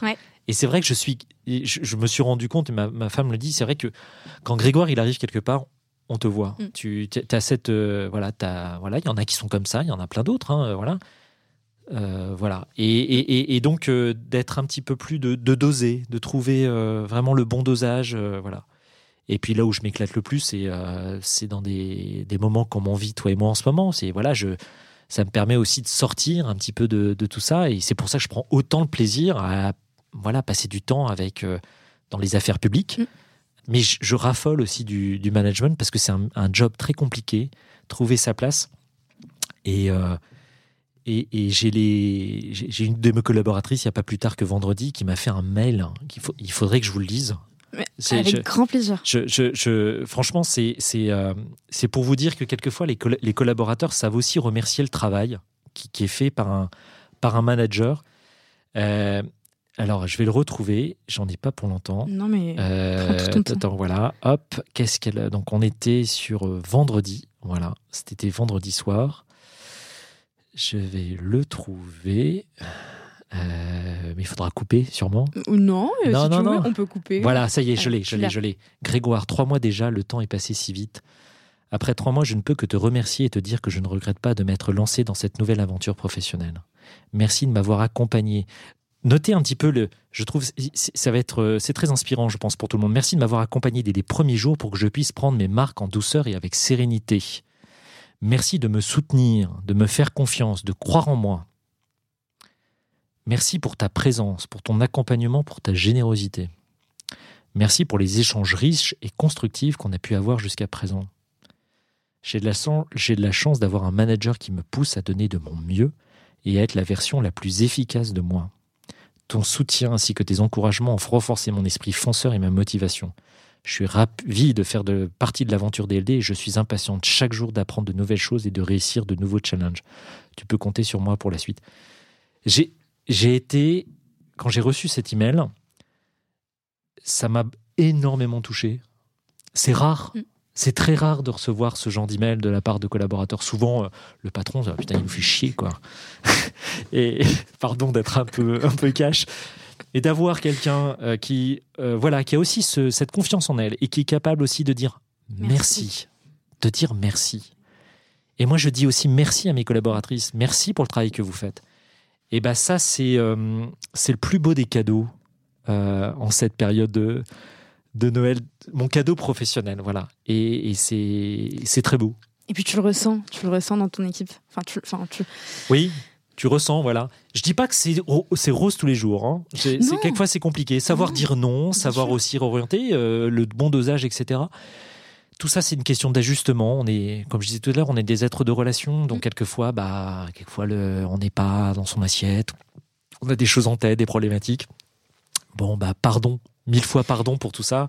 Et, et ensuite, euh, bah voilà, un, un bel email comme ça, c'est. et Je trouve que si vous le réécoutez, vous les auditeurs là Ouais. qui nous écoutez, euh, repesez un petit peu tous les mots. Je crois qu'elle a dit plein de mots justes et Mm. qui doivent nous animer euh, dans, dans notre boulot de manager. Merci à toi de nous avoir lu ce- cet email. Bah, je, pense que, prie. je, je- je pense que tu devrais euh, l'imprimer, l'encadrer Ouais. et le conserver euh, dans un coin. Ou, ou faire euh, peut-être comme ce qu'on fait nous chez, chez Séraphin, on a un petit, euh, ce qu'on appelle un mur de la gloire, ouais. avec tous les, euh, tous les retours très Tant que positifs. c'est pas un mur des cons. Non, non, non, non, non, c'est un mur de la gloire avec tous les, tous les retours positifs Positifs, tous ouais. les liens de- d'invités Ouais. d'auditeurs et, euh, et, euh, qu'on consulte. Il y a des moments où en fait on a besoin de. Bah de, de De- se dire, de Ok. reprendre confiance. Parce que quelquefois, c'est super dur. Et dire, regarde dans le rétroviseur, regarde tout ce que tu as accompli. Putain, tu as fait des super belles choses dans ta vie. euh, et et c'est beau ce que vous avez fait. Donc, confiance C'est ça, et en avant. toujours. En avant. Motivation, Motivation à fond. toujours de Voilà. ce qui Et, ça, ce qui et ça, ça, donne de la motivation. Merci à toi de nous l'avoir. Non, vraiment, un grand merci parce que c'est c'est hyper touchant. Et puis, euh, je pense que rares, euh, enfin, rares sont les personnes qui, euh, qui prennent le temps de- d'envoyer ce. Oui, ce tout genre à fait, de- de tout à message, fait. Même si elles le pensent, mais d'avoir fait ce, ce- D'avoir fait ça, ouais. ces Tout étapes. à fait. J'ai j'ai une autre question, justement. On parlait de, de, de la place du juriste dans une legal tech. Ouais. Euh, on peut se dire, euh, on est juriste au sein d'une legal tech ou on est salarié plus globalement au sein d'une legal tech, on est forcément sensibilisé au juridique. Ouais. Ce qui n'est peut-être pas nécessairement le cas. comment tu as perçu les choses quand c'est arrivé en termes de, de, compréhension des enjeux et de culture juridique euh, sans que ce soit ce qui n'est pas péjoratif hein, comme question pour, l'équipe de DLD. Hein. Je, vais, je vais te dire, c'est euh, ça dépend en fait. Je, notamment l'exemple, c'est euh, l'appréhension du RGPD en fait. Mhm. je crois qu'il y a autant d'efforts à faire qu'on soit une legal tech ou pas une legal tech. Quelqu'un qui arrive à la tech et développement full stack, développeur full stack, mm il en sait pas plus que quelqu'un qui vient pas bosser dans, qui, n'est pas dans une legal tech. Donc il faut, euh, faut former les gens. Et mes équipes, en fait, prennent le temps euh, dans le onboarding de former. Mm. Il y a des sessions de formation sur euh, le RGPD, sur Sapin 2. Mm. Tous les 15 jours, on forme sur Sapin 2 tout le monde. Tout le monde. C'est-à-dire que Legal Tech, RegTech, c'est un sens pour tout le monde. Tout le monde sait aujourd'hui ce que c'est que l'évaluation des tiers. Que tu bosses CSM à la tech, tout le monde connaît la matière. C'est ça là. C'est important. C'est hyper important parce que tu emmènes tous les collaborateurs dans le projet d'entreprise de la compliance, de la conformité. Mm. Ce ne sera pas des, spécialistes, mais au moins ils sauront pourquoi ils le font. Et ils auront du contexte. Et ils auront du contexte. Et ça, c'est vraiment important parce que il euh, n'y a rien de pire que de faire son job et de pas lui donner du sens mm. et de comprendre le métier. De... En plus, c'est une matière ardue. Donc, expliquer euh, les recommandations de la fin, euh, à des développeurs full stack. T'imagines le tableau il euh, faut se laver de bonheur. Ou alors les, les, lignes directrices de la CNIP sur les cookies. Mais, mais, t'es un grand malade. Et eh ben il faut essayer de vendre un petit peu tout ça. lundi matin, 9h. Ah, Qu'est-ce fait? Et voilà. Et, et, ce que je demande, c'est vrai à mes collaboratrices, c'est bah, de faire vivre le truc. Et d'ailleurs, même aussi, il y a des, des, anciens DPO qui travaillent à l'équipe euh, formation, euh, conseil et formation, euh, et bah, de faire vivre le truc, d'en faire un jeu, de, participer, voilà, de faire comprendre ce que l'impact dans la vie quotidienne. Et comme ça, on crée le lien. Mmh. Voilà. Bon, l'impact dans la vie quotidienne sur des sujets de corruption, à part quand on a gratté des bonbons euh, euh, quand on était jeune avec sa grand-mère, avec ses cousins, etc. on faisait un peu de corruption infantile. Non, non, pas du tout, mais euh, c'est voilà, c'est une matière un peu plus compliquée. Mm. Ouais. Donc on y travaille. on y travaille tous les jours. Très bien, très très bien. Et hum, en fait, tu as, à la fois as cette double casquette de directeur juridique, directeur des affaires publiques, euh, conformité. Conformité. Je fais du droit social aussi. Tu fais tout. Je fais du bizdev. Ah oui, d'accord. Bah oui, oui, Droit social également Droit social. avec, en soutien de. En soutien de les HR, tout à fait. C'est-à-dire que je, je, suis, je participe au, comité social et économique, euh, à côté d'Emmanuel Le Serre, qui est notre directeur général. Mhm. Euh, et donc, on dialogue avec les, la délégation du personnel sur. voilà, j'ai rédigé l'accord de télétravail. Euh, l'accord collectif sur le forfait jour, le droit à la déconnexion, la charte de droit à la déconnexion, voilà, un travail, tout travail d'écriture qu'on discute avec. Euh, donc, euh, puis j'ai l'aide de Marion, mhm. qui est ma juriste, qui était au départ stagiaire pendant six mois, et hop, premier CDI avec moi. Bravo. Et elle, elle m'accompagne sur les sujets en droit social et en droit des, droits des affaires. Matière très technique, le, social. Mm. très, très technique, très rigoureuse, hyper riche. Et bah, je suis content de la voir aussi, Marion, parce que elle, est, rigoureuse. Et c'est important euh, quand on est euh, junior d'être euh, montré déjà sa rigueur. Mm. Voilà. il faut prouver. Il faut prouver, voilà. Et puis ça va être important pour, pour la suite parce que petit à petit, eh bien, là, elle découvre la matière et puis elle va la synthétiser et puis lui donner une dimension beaucoup plus pratique. voilà. Elle, je, lui apprends aussi à petit à petit à certes le droit dit ça, mm-hmm. Il y a des petits flous. Bah, nous, on va se frayer sur les petits flous, on va y aller. Et puis, on va faire des choix opportunistes, toujours dans le respect de la loi.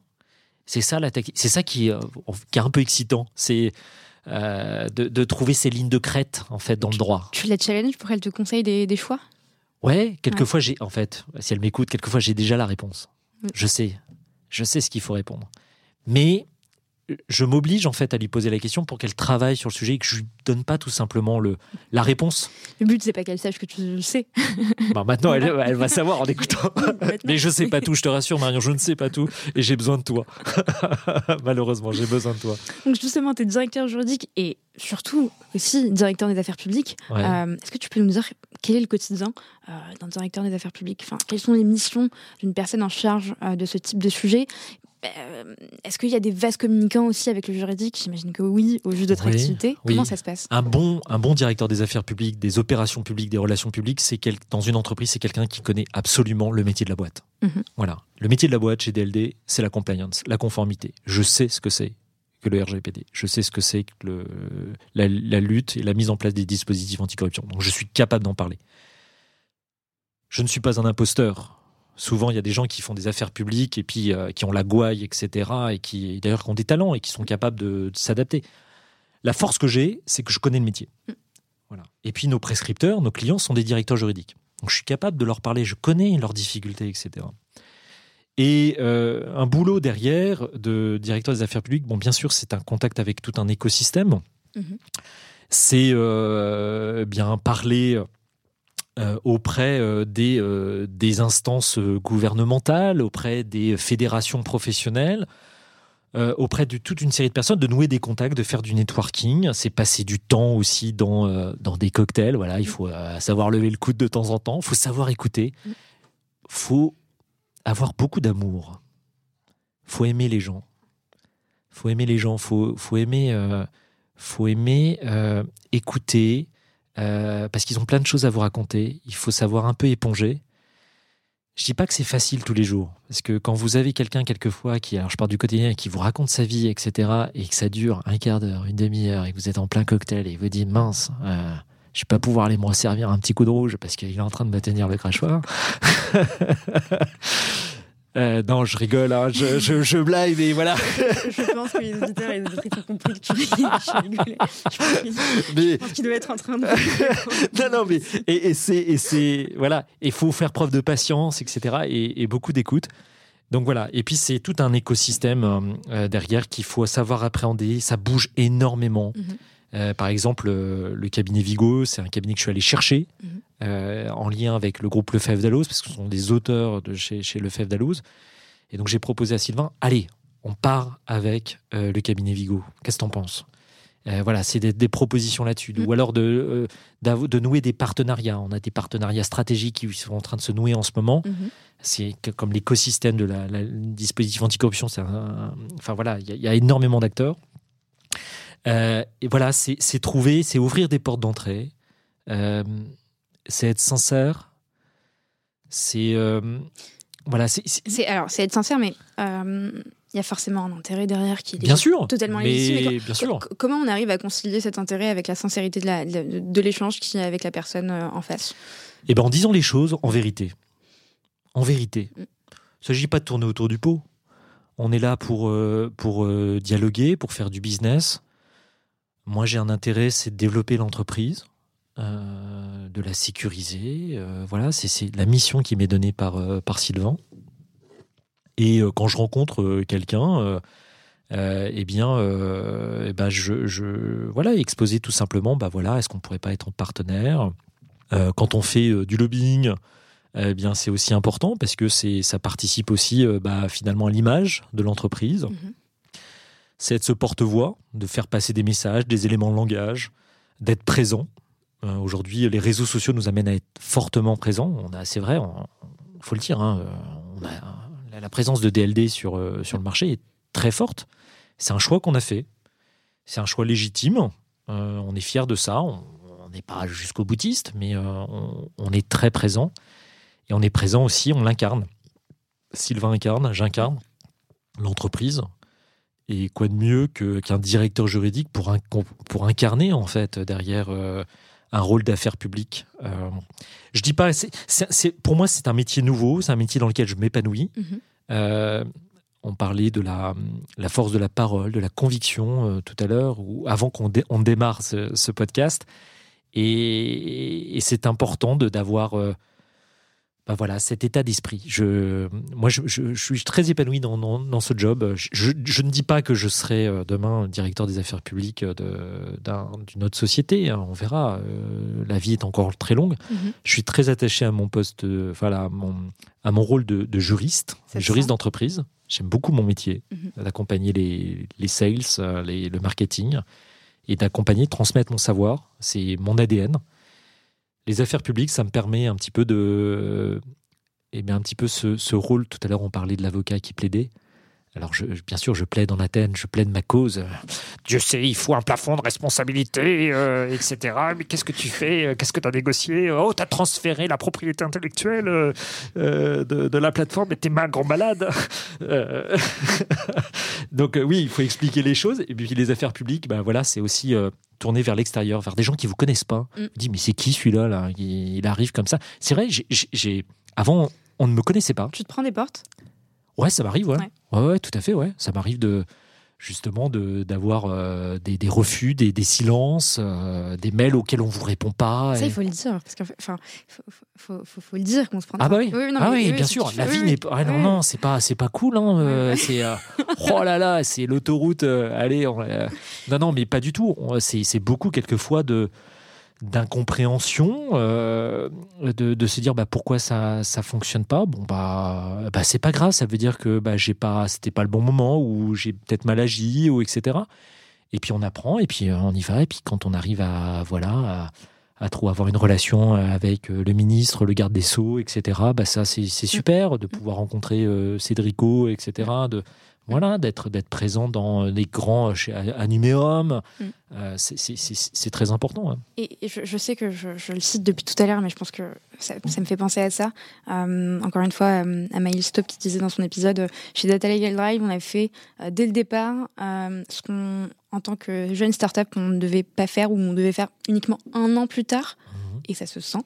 Euh, cette volonté. Euh, enfin, je, je, connais très peu de Legal Tech, mis à part euh, celle que tu as en tête, qui est Doctrine, qui est un directeur des affaires publiques. Tout à fait, ouais. Philippe Laurence. C'est ça, et c'est important de bah, d'aller sur des, des sujets des canaux qui sont peut-être un peu précipités pour une jeune structure, mais qui sont finalement vitaux, nécessaires. Absolument, ouais. Ouais, l'image. C'est on est dans un univers très concurrentiel. On voit sur le RGPD, il y a mm. plein d'acteurs. Il y a un acteur américain. Mm. On est content de le déboulonner, cet acteur américain. On a, il y a non, mais c'est vrai. La, question de la souveraineté. Au départ, c'était euh, un, gros mot, la mm-hmm. souveraineté, euh, pendant très longtemps. Euh, mais aujourd'hui, la souveraineté numérique, mm. offrir aujourd'hui des solutions qui protègent les données des entreprises parce qu'elles sont hébergées en France et qu'elles sont insusceptibles d'être collectées par les GAFAM, etc. Mm-hmm. C'est c'est pas de la science-fiction, c'est la réalité il y a des, grands acteurs comme Alain Garnier, de James Spot, mm. qui prêchent aujourd'hui quelquefois un petit peu trop dans le désert. Mm. C'est hallucinant aujourd'hui de voir euh, c'est euh, toujours des acteurs américains qui sont toujours en train de euh, phagocyter un petit peu la souveraineté étatique française. Non, il y a des acteurs français qui, ont un vrai savoir-faire, qui font travailler des salariés français, qui amènent, de qui amènent de, une richesse économique. Et eh bien ça, il y a un Small Business Act aux États-Unis. Il doit y avoir un Small Business Act en France, en Europe, pour les sociétés françaises. C'est une conviction, moi, que j'ai. Euh, et euh, on est ravis, nous, quand on fait des win-back dans des grands groupes mm. face à. Je respecte tout à fait OneTrust euh, ou, ou d'autres sociétés, mais c'est une société américaine. Quelle société française a envie de confier ses données personnelles à des sociétés américaines? Qui? Qui aujourd'hui. Voilà. Mais on va mettre des niveaux de sécurité, etc. Ok, très bien. Allez voir vos directeurs juridiques qui vont penser du Patriot Act, du, du Et là, je fais pas de, je fais pas de, du marketing de la peur. je dis simplement, il faut regarder la réalité en face. C'est la réalité. C'est la réalité. Voilà, c'est tout. Après, tu fais ta gestion de risque. Mais bon, euh, voilà, moi, je, quelquefois, je, je, je, tombe des nues quand, quand, je vois des grands groupes comme Thales qui se maquent avec des, des sociétés euh, américaines pour simplement être la caution, on va dire, morale. Euh, quelquefois de, de, de, de, sociétés américaines qui mm. prennent en charge de, l'hébergement de données.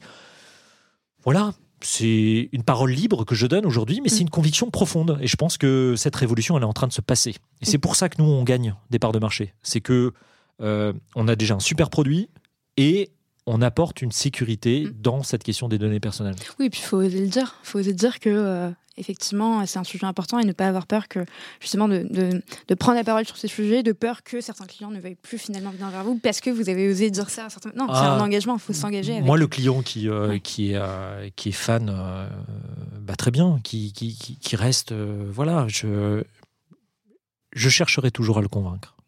Voilà, on aura toujours ce dialogue je pense que voilà, la porte n'est pas fermée. Viens dans mes bras. Quelle invitation incroyable.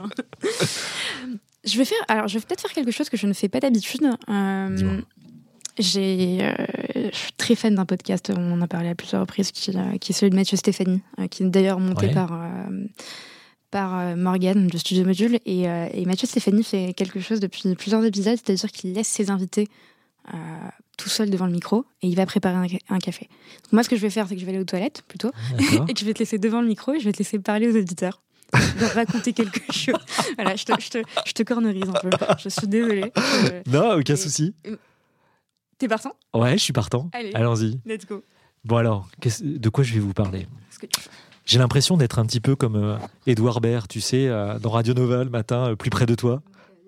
Il manque la bande son. Qu'est-ce que, allez, tu, voilà, t'es un juriste d'entreprise, tu viens de te lever le matin. Il fait encore froid.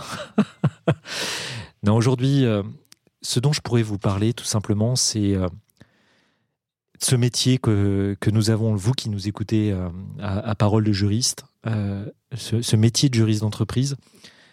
J'ai eu l'occasion de le dire au cercle, au, dé- au débat du cercle, c'est un des plus beaux métiers. Voilà, c'est en tout cas pour moi un des plus beaux métiers aujourd'hui qui peut exister dans une entreprise. C'est un métier qui, euh, qui est assez récent, qui s'est construit petit à petit euh, et qui euh, petit à petit trouve sa place. Et pour trouver sa place, finalement, on va pas vous la donner cette place. Il faut que vous alliez la chercher. La chercher, bah, débat, au départ, vous allez la, chercher parce que vous avez les compétences, vous avez le talent. Je me souviens de, de, longs échanges que j'ai pu avoir avec euh, Christophe Roquilly sur euh, justement le, les, skills euh, des juristes d'entreprise, les hard skills, bien sûr, c'est tout ce que vous avez appris à la fac, à l'école. Les soft skills, on en a beaucoup parlé là lors de cette émission avec justement cette capacité, cette empathie d'aller voir les autres, d'aller les écouter, de un petit peu des preuves d'amour professionnel.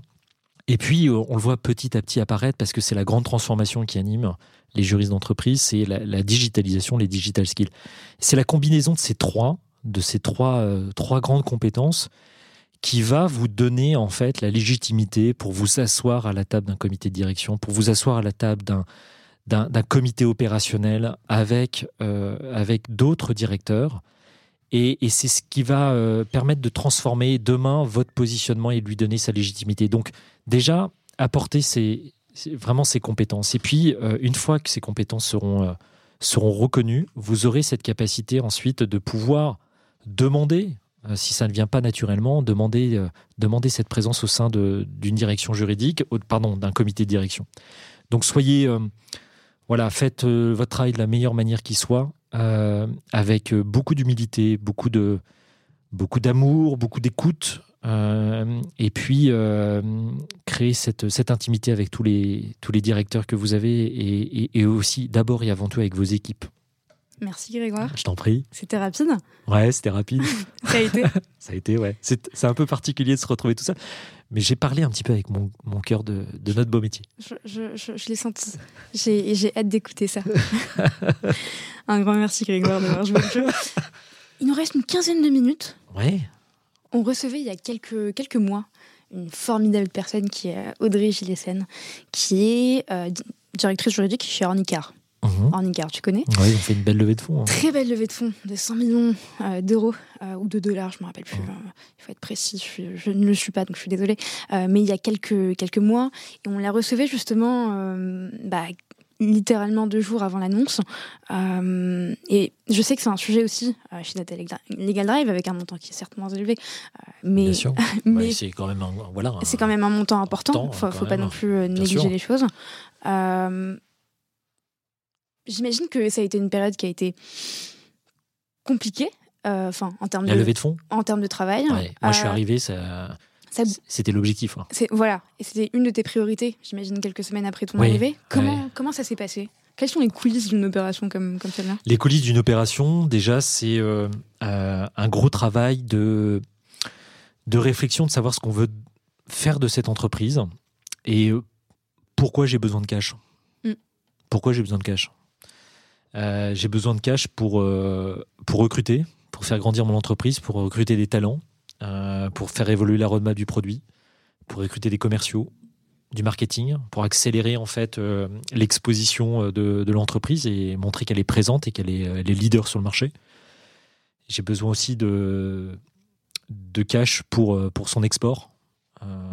Et puis pour créer de nouveaux produits comme on est en train de le faire sur, sur Sapin 2. Donc d'abord, c'est tout un travail de poser les idées. Et puis ensuite, c'est de raconter une histoire. Raconter une histoire. Et puis, cette histoire, elle est indéniablement liée à des chiffres. À des chiffres. Et ces chiffres, ça, c'est tout le talent d'Emmanuel Le Serre, qui est notre, DG, qui est notre, euh, notre, directeur financier. Eh bien, lui, euh, lui, il travaille pas, euh, il travaille encore avec Excel. et lui, c'est le talent pour son talent à lui, c'est d'avoir aussi cette cette capacité de faire des projections par rapport à nos charges, par rapport à nos, nos revenus, et, et, de pouvoir présenter bah, finalement où est euh, finalement la, difficulté à un moment donné et pourquoi j'ai besoin en fait mm. d'avoir du cash pour pouvoir euh, finalement euh, dévier un petit peu cette trajectoire descendante et bah, de la remettre un petit peu plus. J'ai besoin de cash bah, justement pour la remettre beaucoup plus, beaucoup plus droite et pour accélérer la transformation et accélérer la rentabilité. C'est une vision produit aussi, technologique, vision de plateforme. Mm. Et ça, c'est Fabrice. On a été tous les quatre. Et trois mousquetaires, et puis il y avait D'Artagnan qui était Sylvain. Et on a travaillé pendant, euh, pendant les vacances de. Ouais, c'était pas des vacances, mais je dis ça parce que j'ai encore des enfants, mais pendant, pendant la période de Noël. Et, euh, et c'était, on était confinés d'ailleurs, je crois, je me souviens. Et donc on se faisait les calls à distance. Et puis ensuite, euh, beaucoup de travail à moi à brainstormer sur la vision du RGPD, vision de Sapin 2, etc. Et, d'essayer de, de présenter les choses de la manière la plus simple à un VC. on, a, on, a, on a eu la chance d'avoir Isaïe qui est un, grand VC euh, euh, qui voulait euh, mettre justement nous, nous, apporter. Puis on a fait le choix de réitérer avec, avec le d'Alos parce que pour nous, il y avait une histoire. Une histoire avec le FEF d'Alos qui est cette histoire de l'édition juridique, de ce contenu d'excellence et de cette vision où la plateforme que nous avons est le point d'entrée hmm. à la fois du DPO et du, du compliance, mais l'entrée du contenu le contenu, l'actualité, le contenu encyclopédique pratique qui existe dans la plateforme. Voilà. Et ça, c'est une vision que nous avons, et c'est une vision aussi qui euh, n'est pas simplement euh, la vision Madame Irma, c'est ce que nous demandent nos clients. Nos clients, voilà, ils veulent de la réassurance technologique avec un outil calé, mais ils veulent de la réassurance aussi avec de l'actualité, mmh. analyse en profondeur et pas euh, simplement de l'actualité sur Google, etc., mmh, ou de mmh. l'actualité journalistique. Ils veulent du contenu d'expertise. On dit souvent Data Legal Drive, c'est simplicité, efficacité, expertise. Voilà, ça c'est notre credo. Euh, et, c'est ce qu'on ce qu'on a fait. Donc cette levée de fonds, ensuite, ça a été le roadshow le roadshow, d'aller euh, d'aller euh, d'aller voir les, les VC. Et ça, c'était le, le, le, job de Sylvain. Il a fait beaucoup de roadshow avec Emmanuel, etc. Euh, et puis bah, nous, on était derrière avec Fabrice, un petit peu en, back-office, etc., pour aménager les, les présentations. Hein. Le pitch, le fameux pitch, le pitch deck.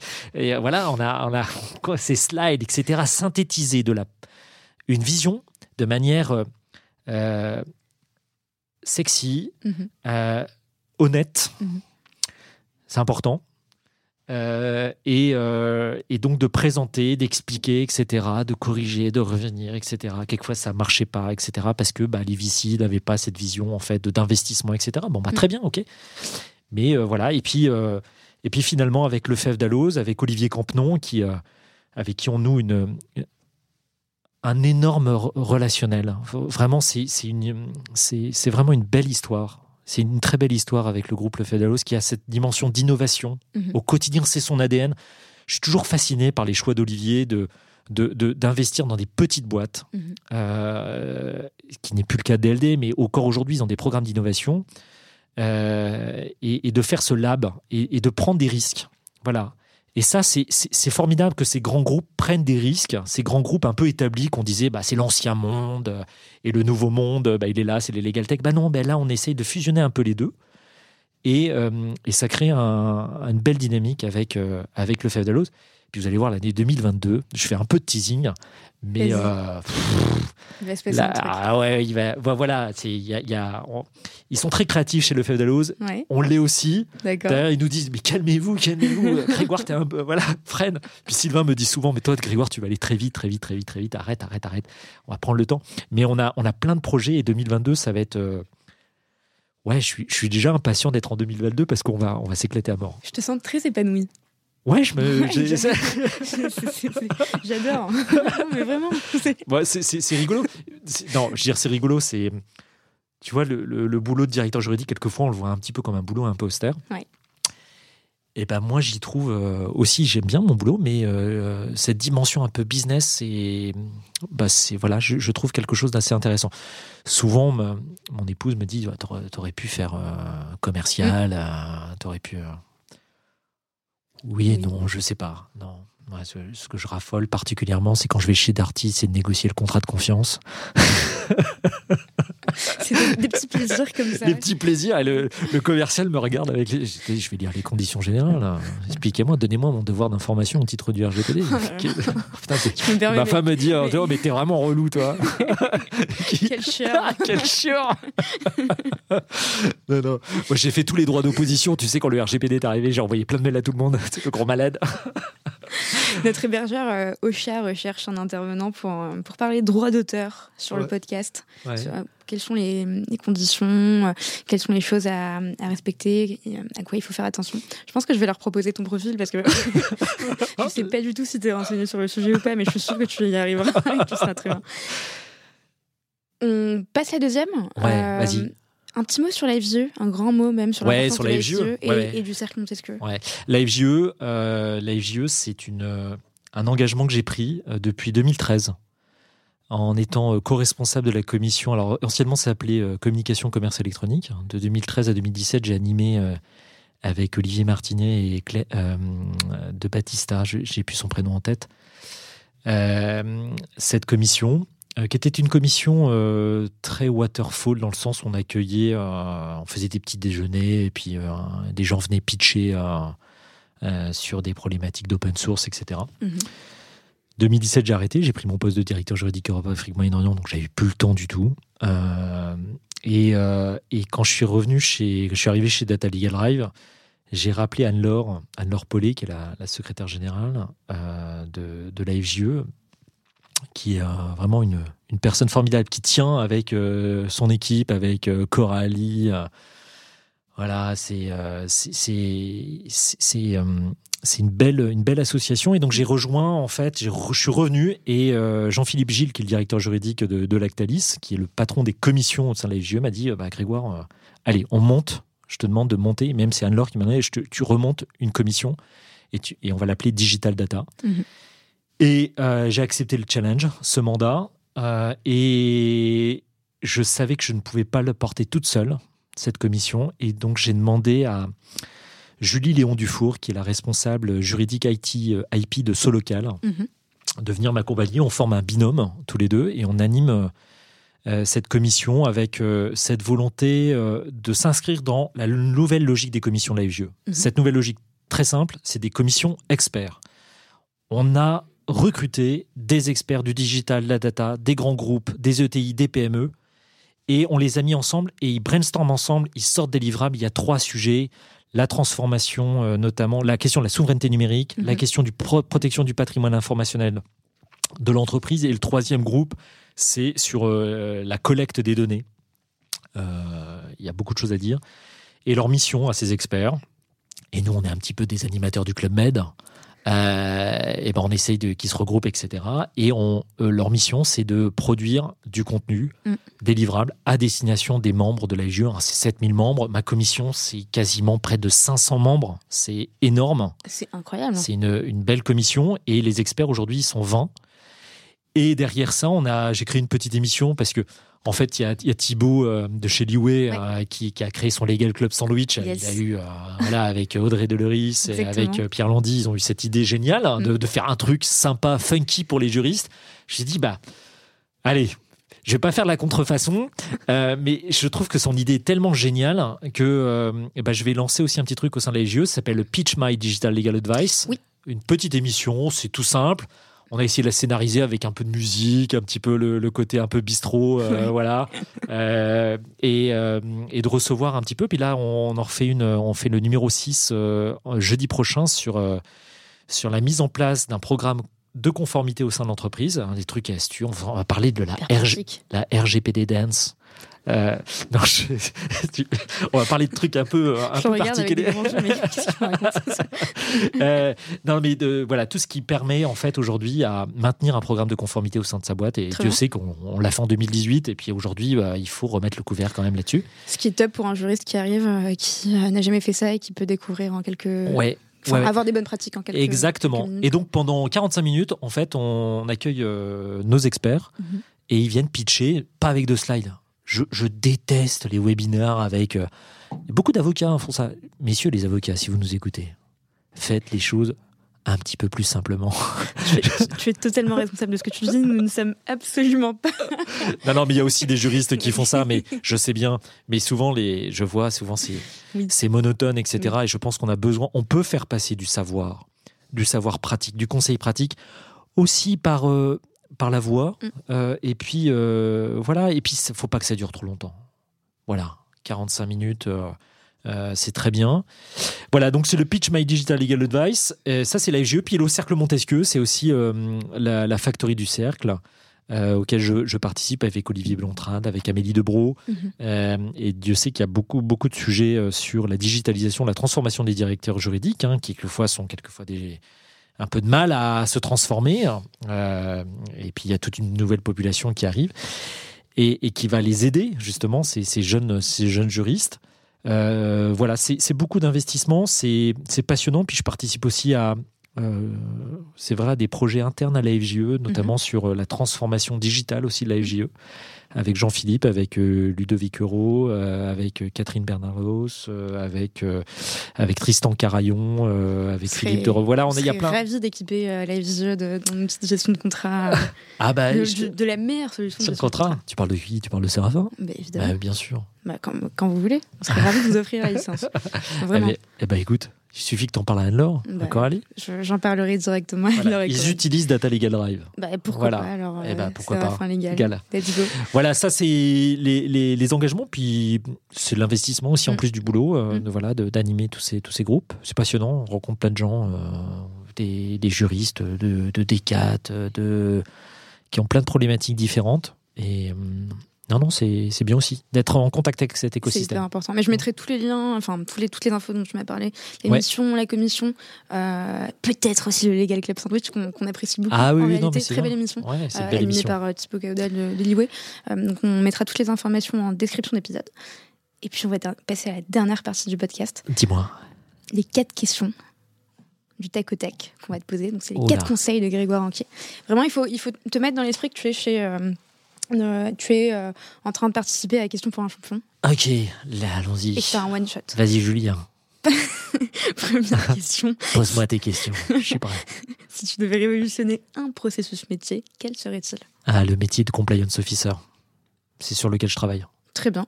Avec Voilà. Avec euh, justement lui donner les outils qui lui permettent de, de faire son job et de se concentrer ensuite sur plus sa valeur ajoutée et que toutes les tâches redondantes qu'il a à faire, cette cartographie qu'il doit maintenir, la collecte d'informations qu'il doit avoir dans, dans différents pays, dans différents Mhm. départements, tout ça puisse un peu s'automatiser, se mettre à jour naturellement en lien avec en fait les parties prenantes dans les chaque direction. Donc oui, moi je dis voilà un processus, ça serait ce, rôle du compliance officer qui est souvent tout seul. éviter la partie scribe ouais, Ok. ouais. Ça me fait question- penser à Astérix et Cléopâtre avec Édouard Baird encore, ça. le scribe. Que des bonnes références. Deuxième question, Grégoire. Quel est ton conseil numéro 1 pour bien collaborer avec ses clients internes? Pour bien collaborer avec ses clients internes, je l'ai dit tout à l'heure, Tu peux le redire. descendez, prenez les escaliers, descendez, euh, descendez les voir. Prenez une chaise, allez vous asseoir à côté d'un commercial. Voilà, passez du temps avec eux. Voilà, ça c'est vraiment le, le conseil numéro un. Écoutez-les. Très bon conseil. De l'empathie, de l'écoute. Troisième question. Quels, out- quels outils pardon, utilisez-vous au sein de la direction juridique de Data Legal Drive ou DLD pour les intimes? Ouais, bah DLD déjà. C'est- hyper important d'utiliser sa propre Ah bah oui, oui, quand même, je suis le premier, euh, premier retour client, c'est moi. Ouais, ouais. Euh, c'est nous. Euh, non, non, après, on utilise, d'un point de vue contractuel, Mhm. aujourd'hui, on n'utilise pas de solution parce qu'on est sur une, une logique de conditions générales de Mhm. service. Ouais. On est sur du contrat d'adhésion. Donc en fait, les commerciaux ont les bons de commande et, et en fait, ils vendent ça comme des petits pains.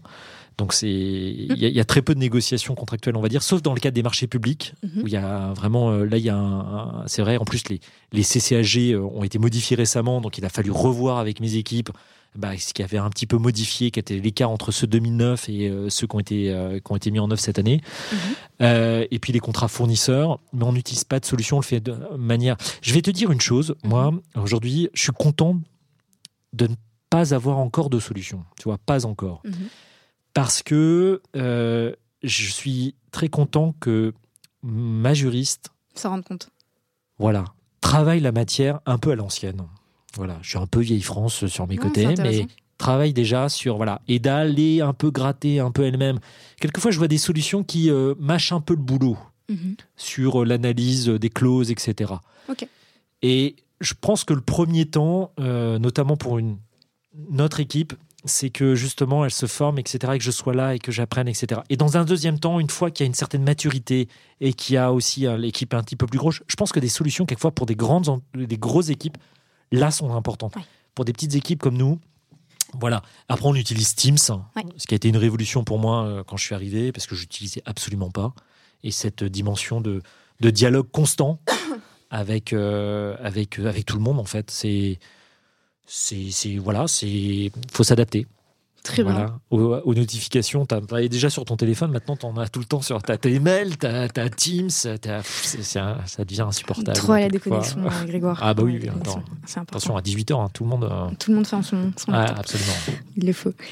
Dernière question, Oula, ma préférée. ah, dis-moi. si tu devais donner un conseil aux nouvelles générations de juristes qui souhaitent progresser dans leur carrière, quel serait-il? Donc, juristes d'entreprise qui sont déjà en job, Ouais, déjà un job, ouais. qui devraient. euh, un conseil, Qui voudraient progresser dans leur carrière. qui voudraient progresser Émilie dans. Le Tocard Calem m'a dit il y a quelques semaines que c'était une question, euh, une question pourrie, c'était ses termes. Ouais. Et finalement, en répondant à la question, s'est rendu compte de.